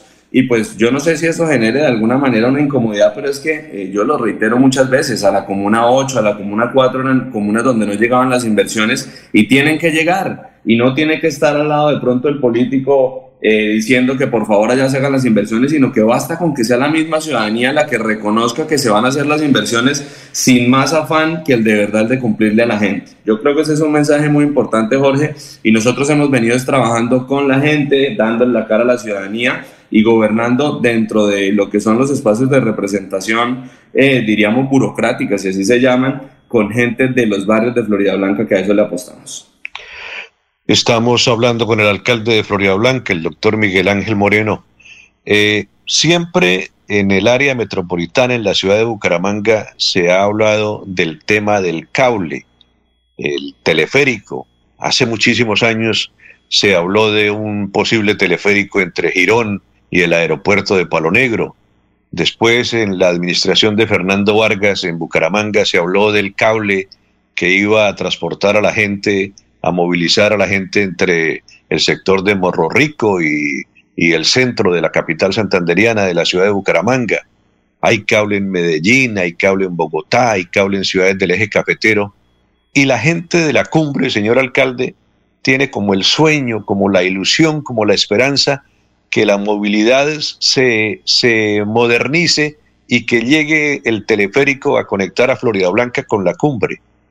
¿Qué hay de distancia en que esto se pueda convertir, se pueda comenzar a convertir en una realidad para la gente de Florida Blanca, señor alcalde?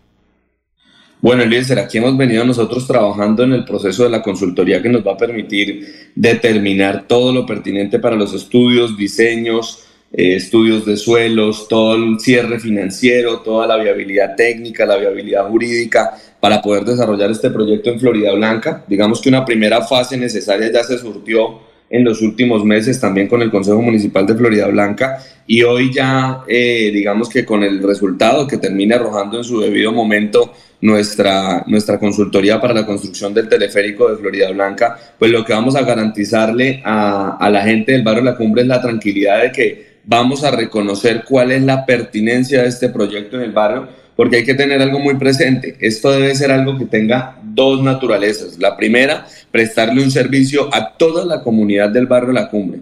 De alguna manera, con esto lo que vamos a garantizarle a la gente del barrio La Cumbre, los sectores aledaños, es una solución de movilidad cercana para transportarse hasta el casco antiguo de Florida Blanca y así conectarse directamente con el sistema de transporte masivo, inclusive con el TPC, de modo que no tenga que estar pagando unos valores exagerados por el solo hecho de estarse movilizando internamente en Florida Blanca a través del teleférico y posteriormente integrándose al sistema. Eso es algo fundamental y que tiene que hacerse de manera articulada con el TPC y de manera articulada también con la empresa de transporte masivo Metrolínea. Pero no solamente debe ser para la movilidad. Vea cómo, eh, vea cómo Eliezer en Medellín unas escaleras eléctricas en la Comuna 13 no solo le sirven a la gente para poder desplazarse hasta lo más eh, alto del barrio, sino que adicionalmente sirven para que turistas locales y turistas nacionales e internacionales vayan hasta estos sectores de la Comuna 13 de, de alguna manera pues a, a, conocer estas dinámicas y a mejorar esa dinámica económica del barrio. Yo creo que allí también el turismo tiene que fortalecerse muchísimo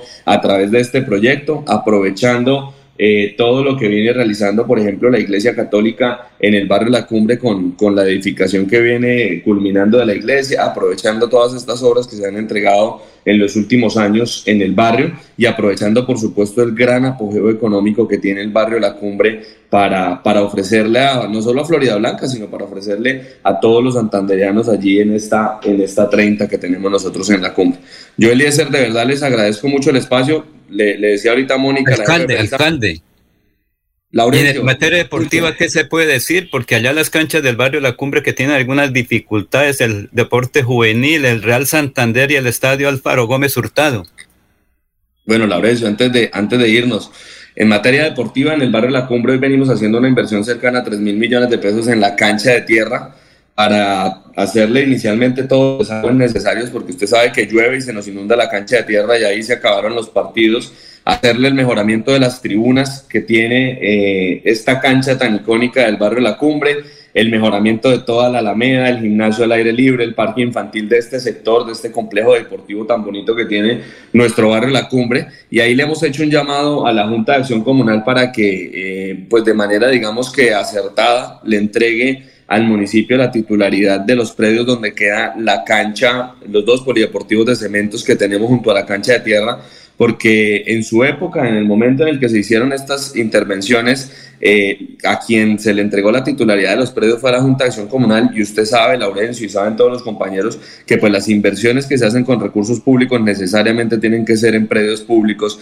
y no podemos nosotros llegar a invertir en el predio de la Junta de Acción Comunal. Por eso le hemos dicho, es absurdo que la Junta se ponga a pagar impuestos por unas canchas el municipio recibe esto y se lo entrega nuevamente a la Junta de Acción Comunal, a la comunidad a través de un comodato eh, que permita desde luego luces, disfrute, la misma administración por parte de la comunidad del escenario deportivo, pero que nos permita a nosotros invertirle a estos dos polideportivos. Tenemos toda la intención, tenemos los recursos, tenemos la voluntad política. Lastimosamente cerrando el año 2020 cuando fuimos a hacer el proyecto Coldeportes, bueno, ya nuevamente el, el Ministerio del Deporte nos dio todas las viabilidades, teníamos todo listo, pero la Junta de Acción Comunal no, no nos entregó la titularidad del predio y por esa situación no pudimos recibir los 3 mil millones que el gobierno nacional iba a entregar, pero mi compromiso con la ciudadanía en la cumbre, y así se los dije, es hacer estas adecuaciones y por eso las iniciamos nosotros con presupuesto propio, esperando también que la Junta de Acción Comunal nos entregue estas áreas. Doctor Miguel Ángel, muchísimas gracias por su tiempo, muy amable.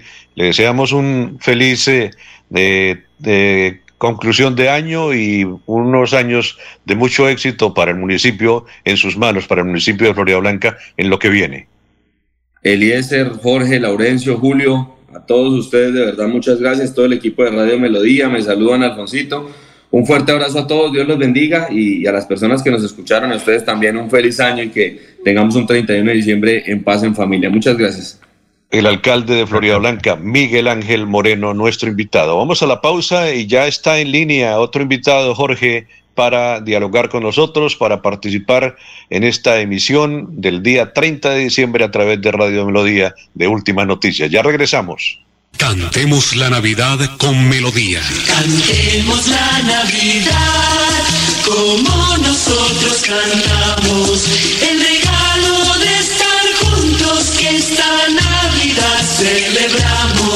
Cantemos una canción del amor que nos ha unido y demos gracias al cielo que ese amor ha renacido. Melodía, la radio líder de Colombia.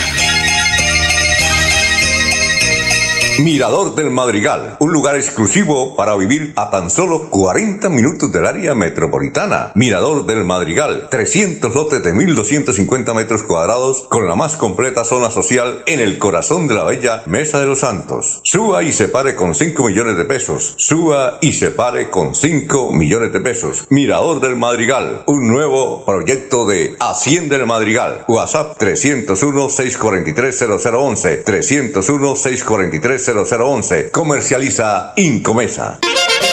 Rino Broster, el auténtico pollo la Broster, avisa a toda su clientela y público en general que su nueva dirección es la calle 35A número 2AE86 esquina en el barrio La Cumbre, una cuadra abajo detrás de la iglesia católica Nuestra Señora de la Providencia. Los esperamos para que sigan disfrutando del más exquisito, sabroso y crocante pollo a la Broster de toda el área metropolitana de Bucaramanga con el tradicional maduro relleno, servicio a domicilio llamando al 658 11 02 y a la línea celular 322-366-1424. Buenas noches, buenas. entre amigos. Esta es una Navidad para reencontrarnos con la familia y compartir abrazos, sonrisas y momentos únicos.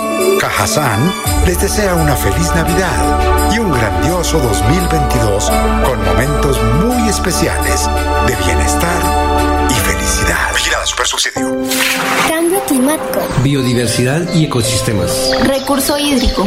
Educación ambiental. Producción sostenible. Gestión del conocimiento. Ordenamiento territorial. Si te interesan estos temas, vamos juntos a conversar, porque tus ideas van a pegar. Con tus aportes construiremos las claves del futuro ambiental de Santander. Pégate al Plan de Gestión Ambiental Regional Pegar 2022-2033. Corporación Autónoma Regional de Santander. Regresan las emociones al templo sagrado del fútbol santandereano. Vuelve el torneo de la Marte. El torneo Acompáñanos del 14 de diciembre al 23 de enero a disfrutar de la 39 edición de la tradicional fiesta futbolera de fin de año de nuestra región. Torneo de la Marte. Torneo de la Marte.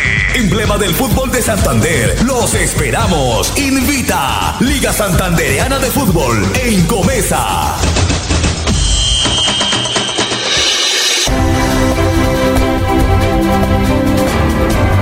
Información y análisis.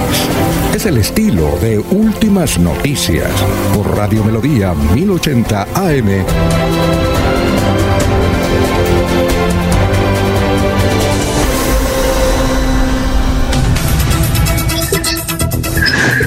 Las 6 de la mañana, 36 minutos, son las 6 y 36. Nos escucha don Álvaro Álvarez Rojas Dice buenos días, reportando sintonía desde Florida Blanca. Gracias por toda la información que nos dan cada día.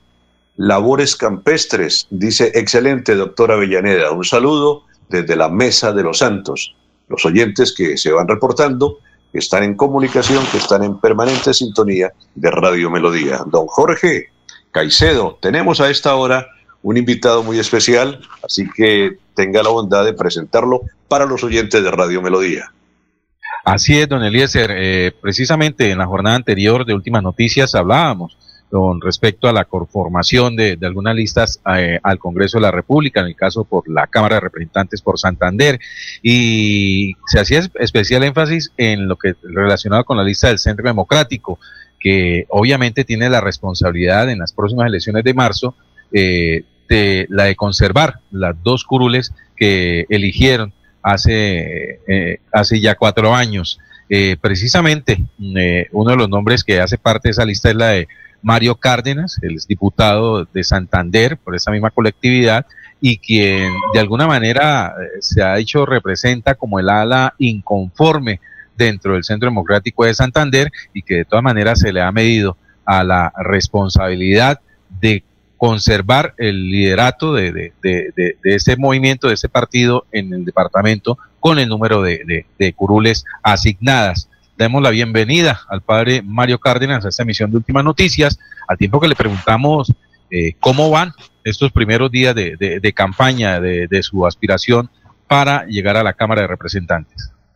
Gracias a Jorge, a Laurencio y um, Eliezer, de Julio, y a, un saludo a Alfonso, y a toda la audiencia de Radio Melodía, un saludo de Pascuas, y nos preparamos a recibir este nuevo año con una intención política de estar en la lista. Eh, como usted dice, sí, es, hace, hago parte de los inconformes, sé que estar en el Centro Democrático hoy es una, un reto, un desafío, nada fácil, pero necesitamos espacios en Santander para hacer política de la buena. Yo tengo mi hoja de vida que no tiene absolutamente ningún cuestionamiento en cuestiones de corrupción, en cuestiones de procesos o cosas que eh, yo haya hecho en la Asamblea, sino lo he hecho todo bien en lo que respecta a hacer una política que es lo que necesita el Departamento de Santander. Vamos a ver cómo nos va en esta campaña de la Cámara. Nada fácil, yo no iba a participar en un momento, pero después de mirar con muchos sectores del departamento, empresarios, pequeños agropecuarios, eh, campesinos, líderes, eh, gente inconforme de todos los sectores políticos, pues tomé la decisión de formar parte de una lista en la cual necesitamos nosotros mirar que Mario Cárdenas puede ser la diferencia, eh, no, no solamente por ser del Centro Democrático, sino por ser santanderiano y por hablar claro y por haber hecho control político durante mi asamblea a diferentes partes y procesos y problemas que tenía eh, el, el, gobierno departamental. Yo he sido claro y mi política es sana. Yo no compro votos, yo no tengo 3 mil y 5 mil millones, no veo de dónde sacan esos presupuestos englobados a veces los analistas políticos diciendo que se necesita 15 mil millones o 10 mil millones para participar en un proceso político. Creo que sí tengo unas buenas ideas y sí una hoja de vida que me puede reivindicar en un liderazgo político de renovación en Santander, independientemente del partido. Necesitamos un aval, eso, eso lo tenemos claro y por eso la intención de yo participar y que ojalá nosotros podamos tener estos espacios. Yo le agradezco a Radio Melodía que me brinden este, este, estos minutos para poder presentar mi, mis propuestas, pero al mismo tiempo una invitación a todos los periodistas. Ustedes, en sus manos está el que el debate político de la gente que participe, participen con propuestas. Vemos en las listas un, poco de compañeros y amigos y de gente que quiere llegar al Congreso, pero ¿con qué intención? O, vamos a seguir que, que siga el Congreso actual, que es una de las instituciones más desprestigiadas no porque el Congreso sea desprestigiado, no, por los integrantes, por la bancada parlamentaria, por ejemplo, de Santander, los senadores y representantes quedaron en deuda con Santander. Eso sí, no nos podemos equivocar a volver a elegir otra vez a, un grupo de gente que lo que hace es buscar intereses personales y no solucionar los problemas tan graves que tenemos en Santander como el tema del hambre, el tema de la seguridad, del sector agropecuario, la infraestructura, Mire lo que está pasando en Barranca Bermeja, con una situación difícil, con lo de Verticol, con todo lo que se prometió con la refinería. En fin, el desempleo que anda galopante en el departamento y el costo de vida que ya no da más. El tema de los arrendadores que están en, encrucijada con, sus inmuebles. En fin, aquí hay unos temas eh, crujientes y hay unos, unos temas candentes que necesitan que en el Congreso se legisle a favor de la comunidad, especialmente de Santander. Jorge. Esto, sí, precisamente una nueva pregunta para el doctor Mario está relacionada. Es que hace cuatro años usted colocó unas, eh, unas quejas o, denunció ante su propio partido que la asignación de algunos avales no eh, representaba el querer de, de, de la colectividad y que no le serían beneficiosos a futuro eh, contar con la participación de estas personas. Hoy la realidad es que de dos curules que se eligieron por Santander, por el Centro Democrático, se ha perdido una en la Cámara de Representantes y sin embargo eh, esto pues le da la razón a, esas denuncias que en su momento usted hizo, pero que hoy en cuerpo ajeno permanecen allí esto, estas eh, inconsistencias dentro del partido. siguen siendo válidas las reclamaciones de Mario Cárdenas frente a la colectividad con respecto a la participación de estas personas? Yo fui muy claro con el presidente Uribe y fui muy claro con el Partido Centro Democrático en hecho de decir, aquí en la lista se necesita gente que no sea cuestionada, ni en su vida personal, ni en su vida mm, política, para poder participar con dignidad. Y yo, por ejemplo, lo hice en su momento de decir, no estoy de acuerdo que se le dé aval, por ejemplo, al doctor Edwin Ballesteros. Yo se lo dije claramente al presidente Uribe. A mí, por ejemplo, la vez pasada, como, como eh, diputado, pues me presenté de nuevo para renovar mi credencial y me quemaron. Yo no tuve un aval, yo no tuve un, un concejal, yo no tuve un, un, candidato a alcaldía, yo no tuve un candidato a edil, absolutamente nada. A mí no me dejaron ningún aval en el departamento de Santander. Toda mi votación ha sido de opinión. Yo no compro un voto, yo no tengo la conciencia para ir a decirle a una persona, le voy a ofrecer este empleo, le voy a ofrecer este contrato, le voy a no, yo no tengo burocracia, yo no tengo maquinaria, yo no tengo, no tengo sino ganas y, y una hoja de vida limpia que me la he elaborado yo mismo, con mi familia, con mi gente, con mis amigos, con toda la gente que está a, a mi lado, que me han dado la oportunidad de crecer con una política diferente. Vamos a ver entonces si ahorita estando ahí, a veces dentro de una lista que, que, hoy el Partido Centro Democrático está en decadencia, eso todos lo sabemos, por muchas circunstancias políticas, de gobierno, por todo lo que ustedes quieran, pero al fin y al cabo es un partido que tiene la posibilidad de dar los avales y por eso estoy ahí. Yo no, no, no único que le dije al, al expresidente yo participo presidente Uribe, siempre y cuando me den garantías a mí de que mi participación en política en Santander sea una política limpia. Yo no tengo absolutamente ningún jefe, ni tengo absolutamente, ni dependo de nadie, solamente dependo de la comunidad, del pueblo santanderiano. Y estoy haciendo este ejercicio para sembrar un precedente, Jorge, de que sí se puede hacer política limpia y no con millones y millones de pesos, o con burocracia, o con OPS, o con recomendaciones. No, vamos a ver si el pueblo santanderiano cambió el chip y si vamos a seguir eligiendo a los mismos sinvergüenzas que están en el Congreso y que no han cumplido con la misión política, sino haciendo politiquería. Aquí Santander necesita seriamente una bancada que represente al pueblo santanderiano en el Congreso. Fíjese que nosotros, yo mismo lo decía desde la Asamblea, ¿dónde está la, la, la, la clase parlamentaria santanderiana unida? como lo hace la clase parlamentaria costeña, lo hace la del Valle, lo hace la de Antioquia, pero aquí en Santander todos por un lado, cada uno por su lado, buscando sus intereses personales, más no los intereses de Santander. Mire cómo estamos en infraestructura, mire cómo estamos en desempleo, mire cómo estamos en educación, en seguridad, en una serie de contratos siniestrados, unas obras y unos elefantes blancos que las mismas autoridades no han respondido a la altura como se, se denunció. Yo en la Asamblea cuántas cosas denuncié a la Contraloría. Eso no pasa absolutamente nada. Y cada día la gente está más inconforme precisamente por eso, porque no ha habido una bancada unida en Santander que haya sacado tantos y tantos problemas que tiene el departamento. Jorge. Vamos a una, a una pequeña pausa, padre Mario. Eh, hay preguntas seguramente del doctor Avellaneda, de Laurencio y también hay interrogantes de parte mía. Así que vamos a una pausa y ya regresamos con nuestro invitado, el padre Mario, aquí en Radio Melodía. Mirador del Madrigal, un lugar exclusivo para vivir a tan solo 40 minutos del área metropolitana. Mirador del Madrigal, 300 lotes de 1.250 metros cuadrados con la más completa zona social en el corazón de la bella Mesa de los Santos. Suba y se pare con 5 millones de pesos. Suba y se pare con 5 millones de pesos. Mirador del Madrigal, un nuevo proyecto de Hacienda del Madrigal. WhatsApp 301-643-0011. 301-643-0011. 0011. Comercializa Incomesa. Soy César Navarro, concejal de Florida Blanca. Permitamos que el Señor mi Dios llene de paz nuestro corazón. Haz magia con tu sonrisa donde quiera que vaya siempre. Que no falte el pan en tu mesa, la salud, la esperanza y el amor. Que Dios bendiga tu familia, tu trabajo, cada paso que des. Les deseo una feliz Navidad, les deseo próspero año nuevo 2022.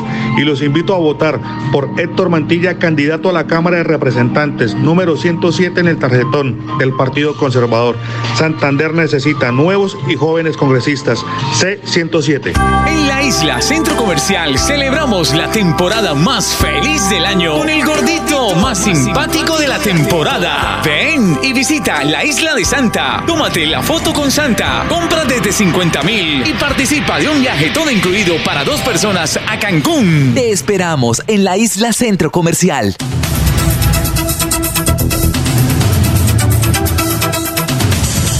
Las 6 de la mañana, 48 minutos, son las 6 y 48, Padre Mario.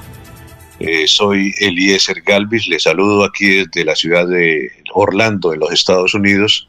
Hoy estamos eh, acompañando a nuestra nómina de periodistas ante la ausencia de don Alfonso Pineda. Padre Mario, usted enfatiza y dice, eh, estoy con el Centro Democrático, Democrático porque necesito el aval ¿No es esto como significar que no se siente bien en el partido o que le da pena el partido o que el partido no es un producto a mostrar en este momento, Padre Mario? A ver, eh, Elías, bueno que esté por allá en, Orlando, muy bonita ciudad y Estados Unidos es un gran país, igual que Colombia. No, pues no es que sea un como un deshonor estar en el Centro Democrático. Claro que, es un orgullo estar en, un partido de derecha. Estas elecciones que vienen son cruciales para la democracia, para rescatar las instituciones, las libertades políticas, todo lo que tenemos en Colombia, eso lo tenemos claro. Esas, estas elecciones son históricas y van a ser históricas por muchas circunstancias, pero especialmente por la seguridad del país. Y no es que yo diga que, el Centro Democrático es un mal partido, no, todos los partidos tienen crisis Oígame, ¿en cuál lista hay, hay gente que, que, diga, uy, no, es que todos son unas lumbreras en la parte de no corrupción o en la parte de, de actuar con honestidad? Hay cuestionamientos en todas las listas. Yo no voy a decir que, que, es que el Centro Democrático, no, por favor, es un partido que está consolidado. A mí me hicieron muchas propuestas de otros movimientos alternativos, pero no cumplían con, con, con la parte legal, con las pólizas, con eh, el, el, hecho mismo de las firmas, había unos riesgos ahí que uno no puede correr. Yo me siento cómodo en el Centro Democrático. Lo que pasa es que a veces varias personas que han estado en el Centro Democrático a nivel nacional, pues no lo han representado como debe ser. Hay cuestionamientos y hay muchas situaciones que la justicia se encargará de eso. Yo no, no soy juez, ni soy abogado, ni soy fiscal, pero sí el hecho de que viene en decadencia precisamente por esas actuaciones o a veces investigaciones que se presentan a muchas personas dentro del partido. Eso no tiene, eso es saludable y en todos los partidos, o si no, están gente investigada por todos lados. Aquí lo que yo quiero hacer referencia es a decir, vean, en un partido como Centro Democrático también hay hojas de vida buenas. No es que porque entonces un candidato que está en la lista es que lo llaman para que empuje o lo llaman para que sea un pregonero, para que sea una persona. No, aquí tenemos nosotros que mirar y vamos a poner a, la comunidad santanderiana a ver si, si eligen a personas buenas, honestas, que hayan trabajado por sus comunidades, que hayan trabajado, mire, yo por García Rodríguez me he velado, sacamos el, el COMPES que se logró con esta acción popular que estoy acompañando a Daniel Román durante muchos años en este proceso, desde que fui director de Pastoral Social, todo el trabajo que yo he hecho por las víctimas de García Rodríguez, más de 400 niños que hoy son jóvenes profesionales que yo mismo desde Estados Unidos cuando estuve allí logré canalizar las ayudas para sacarlos de, la, de la violencia, de todo lo que nos arrebató en, García Rovira. Fíjese que nosotros no tenemos en García Rovira ni en Santander un municipio PEDET. ¿Dónde está la clase parlamentaria? Los senadores y representantes que no lucharon porque Santander tuviera un municipio PEDET. ¿Cómo Arauca tiene tres? O, el Catatumbo, o el Cauca, o Nariño. Y nosotros en Santander ni un municipio PEDET. Hágame el favor. Y con una cantidad de víctimas que tenemos, no solamente en García Rovira, en Magdalena Medio, Barranca Bermeja, en fin, todo lo que la violencia arrebató en el Carmen de Chucurí, en San Vicente. Entonces, aquí sí hay unas deudas que tenemos que ver políticas a falta y por la negligencia de representantes y senadores que no hicieron una bancada fuerte para reclamar lo que hoy Santander se siente en la orfandad. Y esa política hay que cambiarla. Esa política individualista hay que cambiarla por una política de liderazgos transformacionales que nos ayuden a verdaderamente canalizar los diferentes problemas que tiene Santander hacia una solución posible por parte del Estado. La ausencia del Estado se refleja precisamente en que no hay una articulación de los proyectos con los alcaldes, con el gobernador, con la misma bancada para que haya una cohesión y haya un, plan prospectivo a, 2030, 2040. Así se hizo con el COMPES de, de la vía Curo Málaga y se tiene que luchar y se tendrá que luchar porque si no se está desde el Congreso mirando que se asignen los recursos, pues entonces de nada va a servir una acción popular o un COMPES que va a quedar solamente en el papel. Así que yo no me siento incómodo en el Centro Democrático, por el contrario, me siento cómodo porque es un partido que puede devolverle a Colombia el verdadero origen de cómo se debe manejar desde la derecha unos criterios y unos postulados que son de miles y de cientos de colombianos, de empresarios, de gente que quiere defender la democracia. Doctor Avellaneda, el padre Mario lo escucha. Padre, cordial saludo. Bueno, como rovidense me agrada muchísimo que, que un hijo de la tierra, que un coterráneo, eh, esté en este trance, en este propósito de llegar al Congreso de la República para levantar la voz del departamento, en particular de la querida provincia eh, rovirense. Y lo digo independientemente de que estemos en orillas eh, o en concepciones políticas eh, diferentes. padre, dentro de ese número de nombres buenos que usted dice presenta el Centro Democrático al Congreso de la República, ¿con cuál juega usted al Senado de la República? A ver, yo estoy mirando, hay varias opciones. Eh, nosotros, en la fórmula del Senado, pues es un, es un momento en el cual ahorita, ah, después del 6 de enero, que se venga toda la campaña política, yo estoy mirando, hay unas propuestas de eh, Daniel García, que va a ir al Senado. Está también Santiago Valencia, que es una persona que es de Antioquia. Y hemos venido ah, mirando los ejes programáticos, cómo se identifican con lo que yo quiero llevar al Congreso.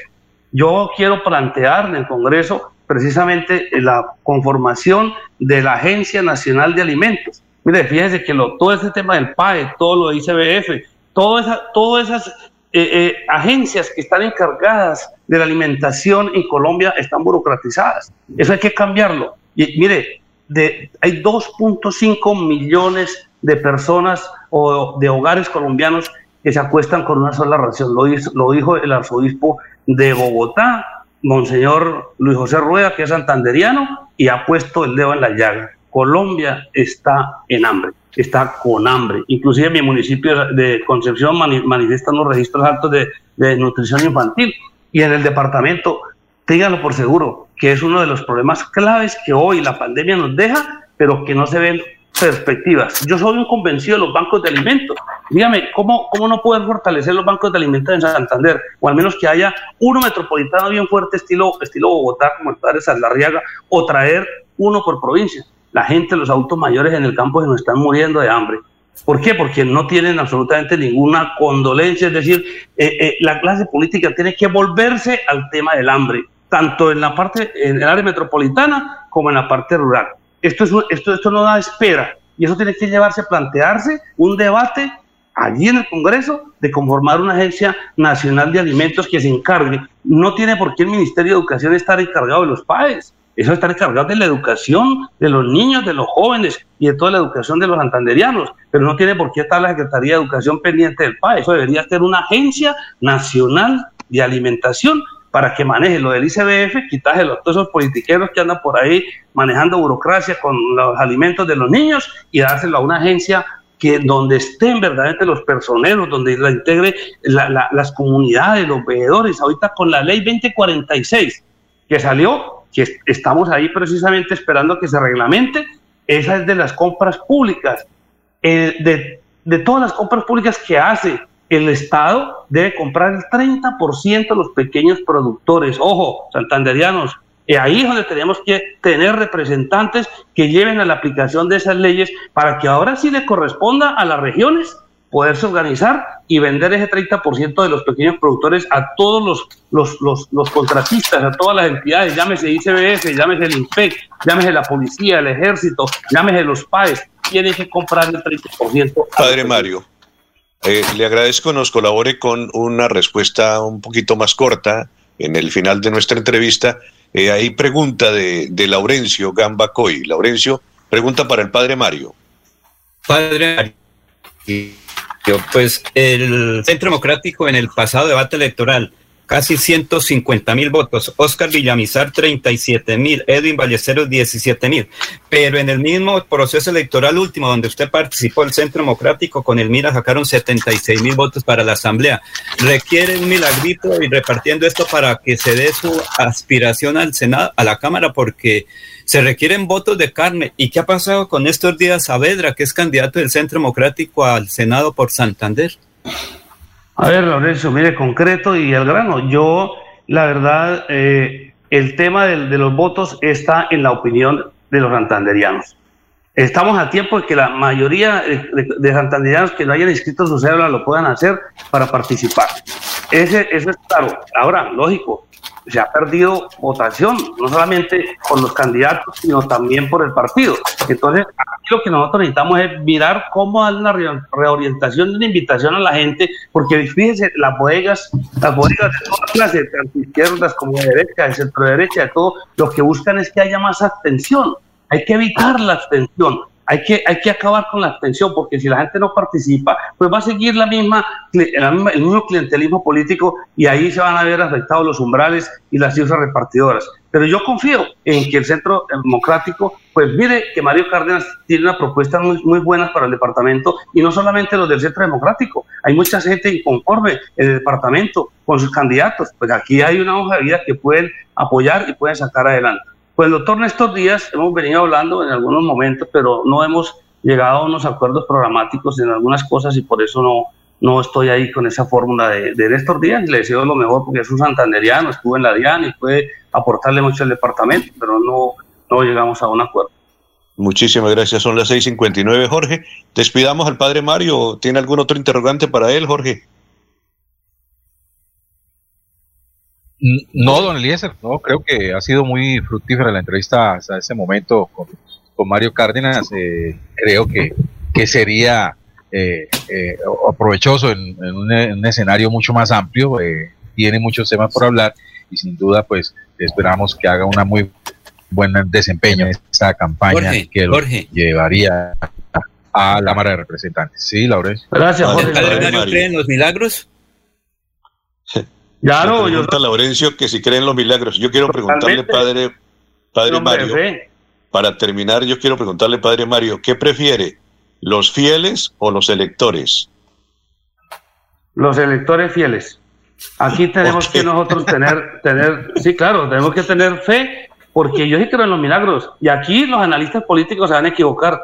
Porque la, la, comunidad tiene en su mano la arma más letal, que es el voto, y no es el voto para los, para los politiqueros y los que están en el Congreso, no, eso, eso todos que alisten por ahí el menticol. Yo sí creo en los, en los, en los, en los milagros y tengo, tengo la claridad de que sí podemos nosotros lograr una curul con voto de opinión. Eh, y, bueno, muchas gracias. Muchas gracias, un feliz año, una bendición para todos. Gracias por este espacio, Jorge, Laurencio, a mm, Julio y a todos los oyentes de Radio Melodía. Eliezer, un saludo, Alfonso, y un feliz año para todos. Una bendición especial. Muchísimas gracias al padre Mario Cárdenas. Son las 7 de la mañana. Vamos a la pausa con Arnulfo y regresamos con más información aquí en Radio Melodía. Que el regocijo de esta Navidad aparte de los hombres los odios, los rencores, los afanes belicosos y toda intención malvada y sombría. Radio Melodía desea a todos los colombianos una Navidad alegre en Cristo, como marco de meditación por un mundo mejor.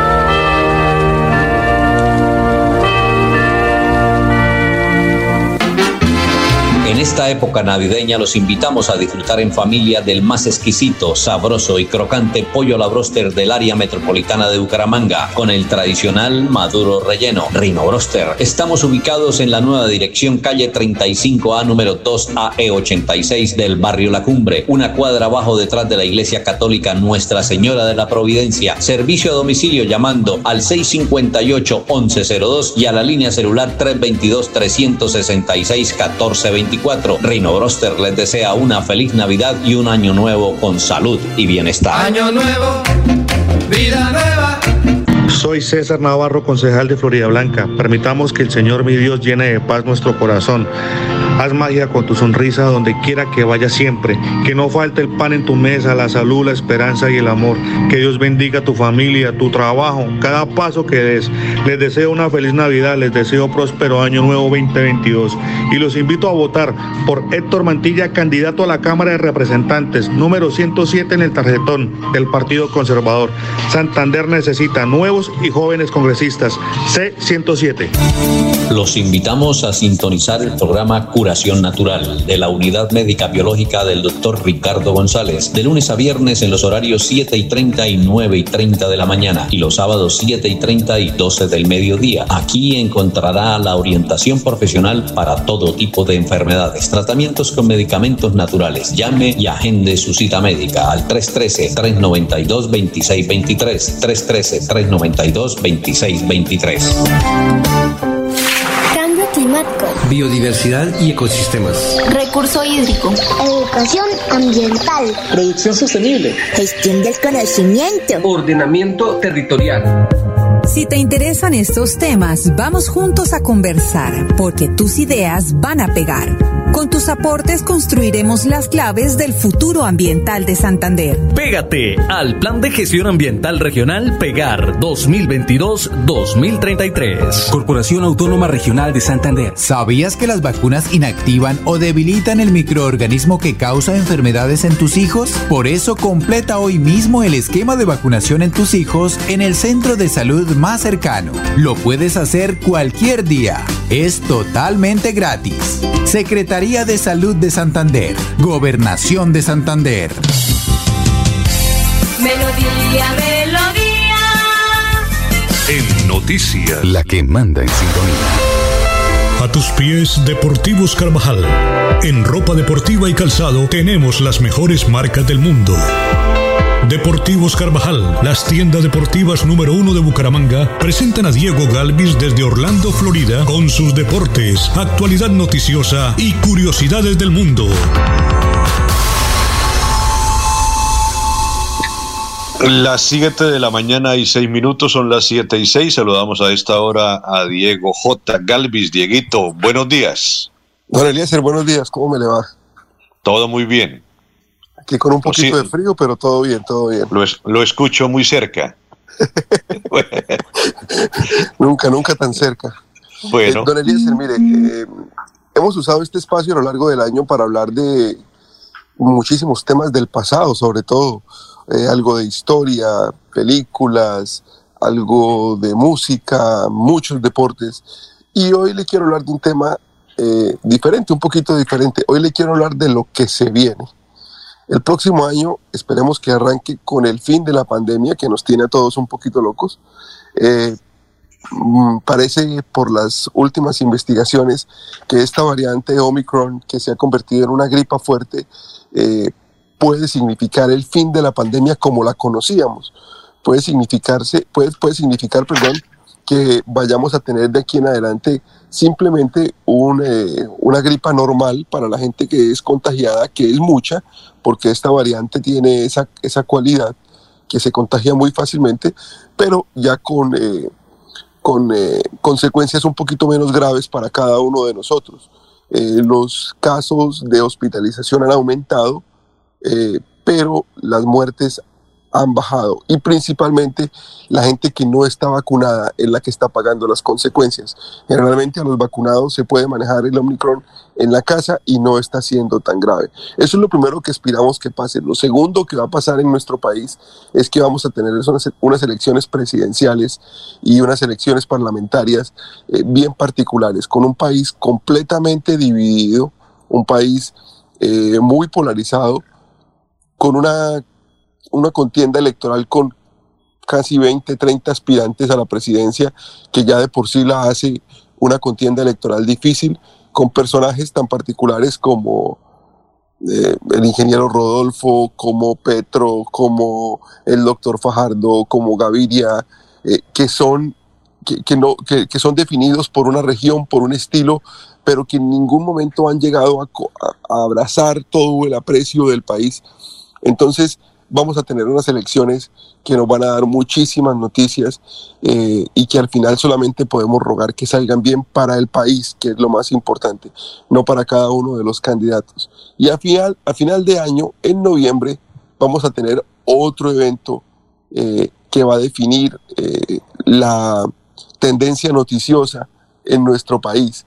Va a ser el Mundial de Fútbol de Qatar, un Mundial de Fútbol completamente diferente a los, a los demás porque va a ser eh, jugado en noviembre y en diciembre en un país con una cultura súper exótica, con muchísimo dinero, en el que vamos a ver un despliegue de tecnología, un despliegue de infraestructura único en el mundo porque Qatar ha construido todos sus estadios. La Liga de Fútbol de Qatar es eh, prácticamente una liga amateur en la que se suman jugadores como James Rodríguez. Eh, pero sigue siendo una liga muy incipiente, una liga que está empezando eh, y sin embargo ya van a tener la posibilidad de vivir la fiesta del Mundial de Fútbol. Tres eventos que seguramente van a marcar lo que será el próximo año para, para nosotros como sociedad, para nuestro país y por supuesto para nuestro trabajo, porque es de lo que vamos a hablar.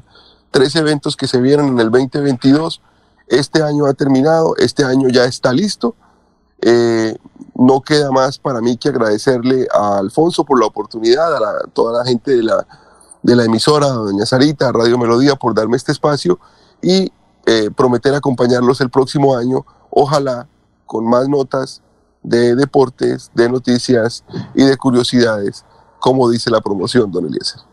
Bueno, Diego, muchísimas gracias. No sé, Jorge, doctora Villaneda, Laurencio, ¿alguna inquietud? En, esta, en este comentario que hace Diego sobre tres temas puntuales y fundamentales del próximo año que se nos viene, doctora Avellaneda. Eh, Eliezer, tal vez para, perdóname un segundo, aquí adecuo el, esa tomadera de tinto de ustedes los, los mueve cada rato de la base, ¿no? No, es que había desconectado los audífonos. Eh, no, para complementar la nota de, Diego sobre las predicciones de lo que va a acontecer en el año 2022, eh, destacar ¿no? Eh, los procesos de elecciones que se van a cumplir en el continente latinoamericano, particularmente en tres grandes países. ¿no?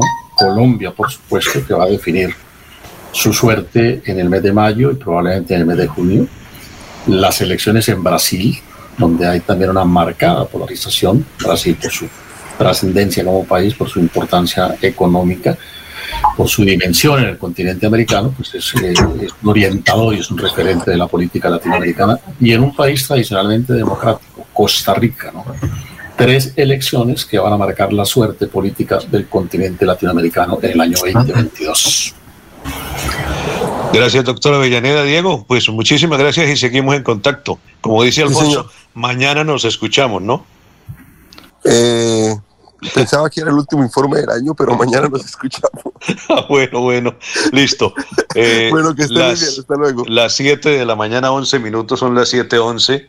Eh, no sé, leía una noticia hace algún momento, leí una noticia hace un momento sobre la aparición en la ciudad de Barranquilla de un nuevo virus, dicen ellos. Lo llaman el abrazo de Macta, M-A-C-T-A, no Marta, sino Macta. Es un nuevo virus que azota a la ciudad de Barranquilla, Atlántico. En redes sociales le empezaron a llamar así al nuevo cuadro gripal asociado con fiebre, cansancio en el cuerpo y congestión nasal. A esta virosis eh, se le han encontrado similitudes con los síntomas del coronavirus, por ende los organismos de salud han activado los protocolos para destacar que sea la nueva variante del COVID-19 o que se, es decir, que sea Omicron. Eh, en este sentido, pues el Ministerio de Salud ha hecho algunos comentarios muy especiales, pero se destaca que hay IPS que le están dando el manejo como si fuera gripa. Con Omicron es más fácil confundirse. Reitero mi llamado, dice el Ministerio, para aplicar la prueba lo más pronto posible, sea prueba PCR o antígeno, para poder aislar a la persona y destacar un posible COVID-19, manifestó el señor ministro Ruiz a los medios de comunicación de la ciudad de Barranquilla. El médico infectólogo Jesús Tapias confirmó que este nuevo virus que se presenta en la Puerta de Oro tiene unas leves diferencias en la sintomatología. Sin embargo, aseguró que al momento del diagnóstico el protocolo de aislamiento y cuarentena debe aplicarse inmediatamente. Usualmente son eh, rinovirus y eh, adenovirus los que causan brotes muy contagiosos y la diferencia con el COVID-19 es que estos habitualmente se acompañan de diarrea, de vómitos y de malestar general, a diferencia del coronavirus que se acompaña eh, con pérdida del gusto, del olfato y de la progresión en la dificultad respiratoria, dijo el eh, doctor Tapias sobre esta aparición, doctor Avellaneda y compañeros, de este, de este virus que llaman los barranquilleros, que llama la, la gente de la costa, el abrazo de Macta, el nuevo, el nuevo, la nueva aparición que nos coloca otra vez en situación bastante complicada y difícil con este tema, doctora Avellaneda.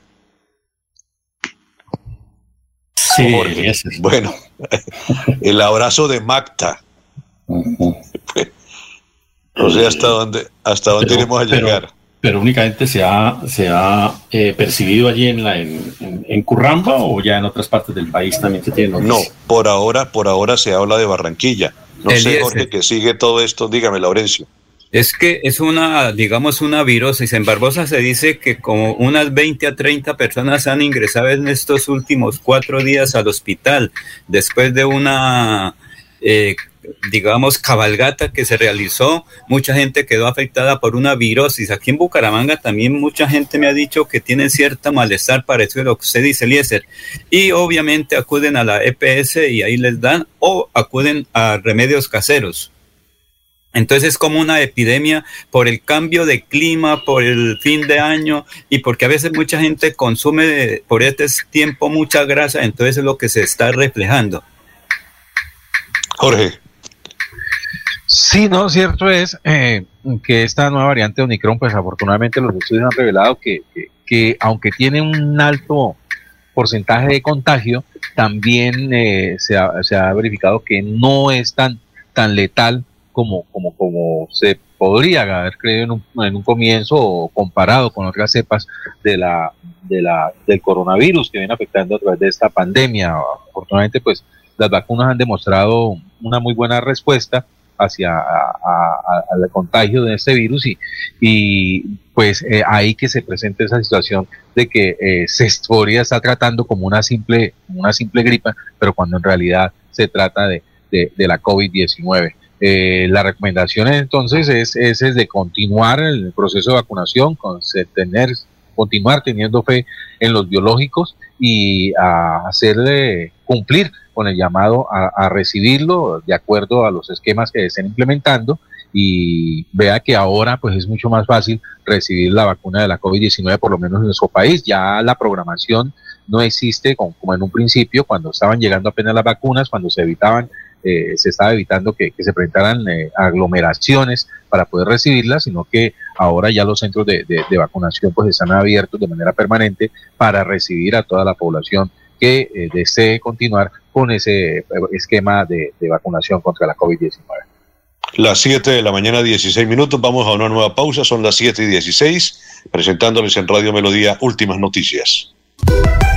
Deportivos Carvajal, en calzado, ropa y accesorios deportivos, la tienda número uno de Bucaramanga. Compre calidad, compre diseño, compre moda y tecnología, compre original, compre Deportivos Carvajal.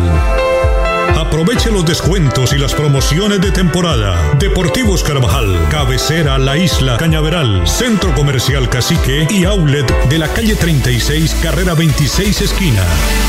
Deportivos Carvajal, las mejores marcas a tus pies. Mirador del Madrigal, un lugar exclusivo para vivir a tan solo 40 minutos del área metropolitana. Mirador del Madrigal, 300 lotes de 1.250 metros cuadrados con la más completa zona social en el corazón de la bella Mesa de los Santos. Suba y se pare con 5 millones de pesos. Suba y se pare con 5 millones de pesos. Mirador del Madrigal, un nuevo proyecto de Hacienda del Madrigal. WhatsApp 300 301-643-0011. 301-643-0011. Comercializa Incomesa. Soy César Navarro, concejal de Florida Blanca. Permitamos que el Señor mi Dios llene de paz nuestro corazón.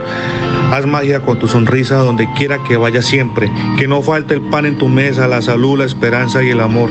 Que Dios bendiga tu familia, tu trabajo, cada paso que des. Les deseo una feliz Navidad, les deseo próspero año nuevo 2022. Y los invito a votar por Héctor Mantilla candidato a la Cámara de Representantes, número 107 en el tarjetón del Partido Conservador. Santander necesita nuevos y jóvenes congresistas. C107. Hay más noticias. Muchas noticias, muchas noticias en Melodía 1080 AM. Soel Caballero está en Últimas Noticias de Radio Melodía 1080 AM. Buenos días, los compañeros, igualmente para todos los oyentes. En el 2021, más de 2.200 migrantes venezolanos se acogieron al Estatuto Temporal de Protección al Migrante. Así lo registró la Mesa de Atención a la Población Migrante, en cabeza de Angélica Rosado, quien manifestó que hasta el momento tenemos un total de 2.256 migrantes preregistrados en la primera fase. Asimismo, se acercaron 5.908 personas para realizar la fase biométrica y se espera que en el 2022 se pueda finalizar este estatuto con la tercera fase, que es la identificación de estas personas. Por otra parte, el Ministerio de Salud y la Protección Social dio a conocer que este miércoles 29 de diciembre se reportaron 39 personas que lograron sanar satisfactoriamente del COVID-19 en Barranca Bermeja. Se notificaron 25 casos positivos, 9 mujeres, 16 hombres. Finalmente se registró el fallecimiento de un hombre de 77 años. Las estadísticas actualizadas del COVID en Barranca Bermeja están de la siguiente manera. Casos confirmados 29.509. Personas totalmente recuperadas 28.171. Un total de 303 personas recuperándose en casa bajo vigilancia médica. 65 ciudadanos hospitalizados, 33 pacientes en unidad de cuidados intensivos UCI, 937 personas fallecidas, casos activos en Barranca Bermeja 401. Noticias con las que amanece el distrito continúen compañeros en estudios en últimas noticias de Melodía 1080 AM. Muchísimas gracias a nuestro compañero en Barranca Bermeja. Son las 7 de la mañana, 19 minutos. Son las 7 y 19. Mucha atención a esta noticia. Un hecho insólito se registró recientemente en una localidad en el estado de Chihuahua, en el norte de México. Un hombre que ha sido declarado como muerto apareció el mismo día en que se llevó a cabo el funeral. El hombre identificado como Laurencio Armendaris, de 62 años, previamente había sido reportado como desaparecido tras no regresar a su residencia luego de realizar labores del campo en una localidad cercana a Guachochí. Posteriormente las autoridades les informaron a los familiares que había fallecido y les entregaron un cuerpo con características similares. Según señaló el médico local al periódico El Debate, la Fiscalía de la zona reconoció que el cuerpo no fue identificado oficialmente y se les entregó a los familiares de Armendaris por el gran parecido que supuestamente tenía con él. Ellos manifestaron que luego de que les señalaron a las autoridades que el cadáver era un poco diferente, les dijeron que esto se debía a las causas del deceso que habría sido por broncoaspiración. Así que la muerte de Laurencio en, en México, doctora Avellaneda, se suma a muchos otros casos de los muertos que luego aparecen vivos brindando en el velorio, ¿no? Se cumple la máxima de que los muertos que vos matáis gozan de buena salud. Ajá. La pregunta es dónde andaba Laurencio. Sí, sí, como la canción colombiana no estaba muerto, estaba de parranda. Estaba de parranda. Como ahorita, ahí con la, con la, como ustedes dicen, con la Totuma, este es el de la costa, mañana es el de aquí Bucaramanga y el sábado de la provincia de Vélez. Hay que degustar para estar bien. Vamos rematando la información, las 7 de la mañana, 22 minutos. Jorge, para destacar en este cierre de eh, últimas noticias para destacar, don Eliezer, eh, la decisión que ha tomado la Policía Metropolitana, en la cual ha, definido eh, hacer presencia las 24 horas del día sobre el viaducto provincial de la novena o por el viaducto Alejandro Galvi Ramírez para evitar intentos de suicidio como han ocurrido eh, durante los últimos días y que es una situación que se acrecienta en estos días de festividades de fin de año. Esta decisión se tomó después del más reciente caso eh, donde la comunidad evitó el miércoles, ayer miércoles que una mujer se lanzara al vacío desde las barandas de la estructura elevada. El general Samuel Bernal, comandante de la Policía Metropolitana de Bucaramanga, indicó que aunque habrá vigilancia y apoyo en el lugar, es fundamental que las familias trabajen para fortalecer la salud mental de sus integrantes y eh, demás eh, en sí de todos los seres queridos. Entonces, una muy buena noticia que nos entrega la Policía Metropolitana de Bucaramanga y es la de hacer vigilancia permanente allí sobre el viaducto de la, de la novena para evitar estas situaciones dolorosas. Las 7 de la mañana, 23 minutos, doctor Julio Enrique, 7, 23 minutos. Es un error expresión del candidato Oscar Iván Zuluaga sobre la creación de 1.200 cargos en la Procuraduría General de la Nación. Es un error. ¿Y usted qué considera, doctora Villaneda? No, lo consignamos. lo que hemos venido diciendo estos días. Por supuesto, lo consignamos en nuestro comentario del día de ayer. Eh, Eliezer, que es un despropósito ¿no? y, una, y una manera de falsear la sentencia de la Corte Interamericana de Derechos Humanos que a propósito emitió ayer un comunicado sobre el particular, que creo que debe generar un debate porque ahí se enfrenta directamente a la señora procuradora. Las 7.24 minutos, don Laurencio Gamba, 7.24.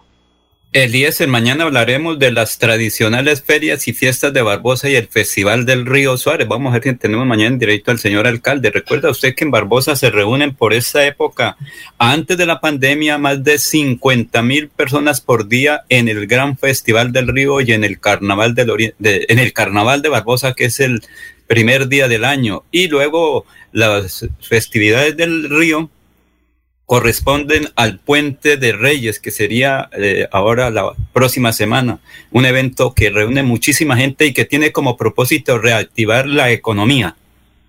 Laurencio, dos temas sobre esa celebración en Barbosa.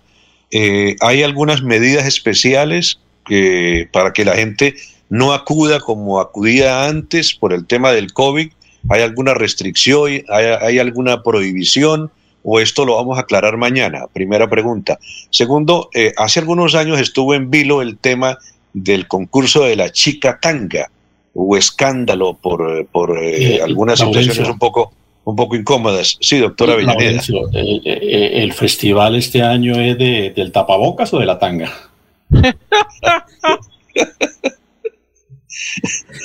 No, primero es el, la, las ferias y fiestas de Barbosa que ya se vienen realizando, porque recuerden que Barbosa es todo un año de festejos, de actividades, pero que estaban suspendidas porque Barbosa es el centro del turismo en el sur de Santander. Sí, sí lo pero, sabemos, pero ¿qué medidas, Laurencio? ¿Qué sí. medidas se van a tomar para evitar de pronto que 40 mil personas o 30 mil personas o 20 mil personas se lancen a la calle, vayan a ocupar los espacios del río sin medidas, sin eh, medidas que eviten de pronto la, la, contaminación en masiva o en rebaño de la comunidad de Barbosa? Primero, eh, creo que para poder ingresar a los sitios donde se van a cumplir los eventos, tener el tapabocas, carnet y cédula en mano. No que hayan hecho por ahí la, la, compra del carnet, toca con cédula en mano y el carnet de vacunación, dosis completas. Eso es lo que está.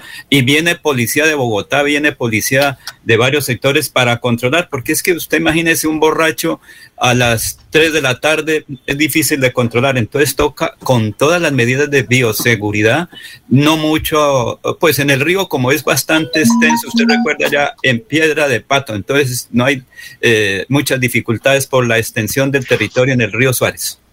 La respuesta al doctor Avellaneda no la tiene, Festival del Tapabocas o Festival del, de, de la Chica Tanga. 50 y 50 porque todo el mundo tiene que ir con tapabocas y con, las mujeres pues con tangas porque va, va, a tener un festival pero de adultos y obviamente hacia el río pues toca ir con chingue de baño. Nos vamos, un buen día para todos. Gracias eh, doctora Avellaneda, gracias Jorge, gracias Laurencio, muy amables. Buena recuperación Eliezer. Un buen día. Bueno, muchísimas gracias a don Arnulfo también y a los oyentes por acompañarnos. Mañana estaremos desde las 5 de la mañana en Últimas Noticias, despidiendo el año 2021. Muchas gracias. Últimas Noticias los despierta bien informados de lunes a. En todas las áreas de la información regional, un periodista de Últimas Noticias registra la información en Radio Melodía 1080 AM y en melodíaenlínea.com. Director Alfonso Pineda Chaparro.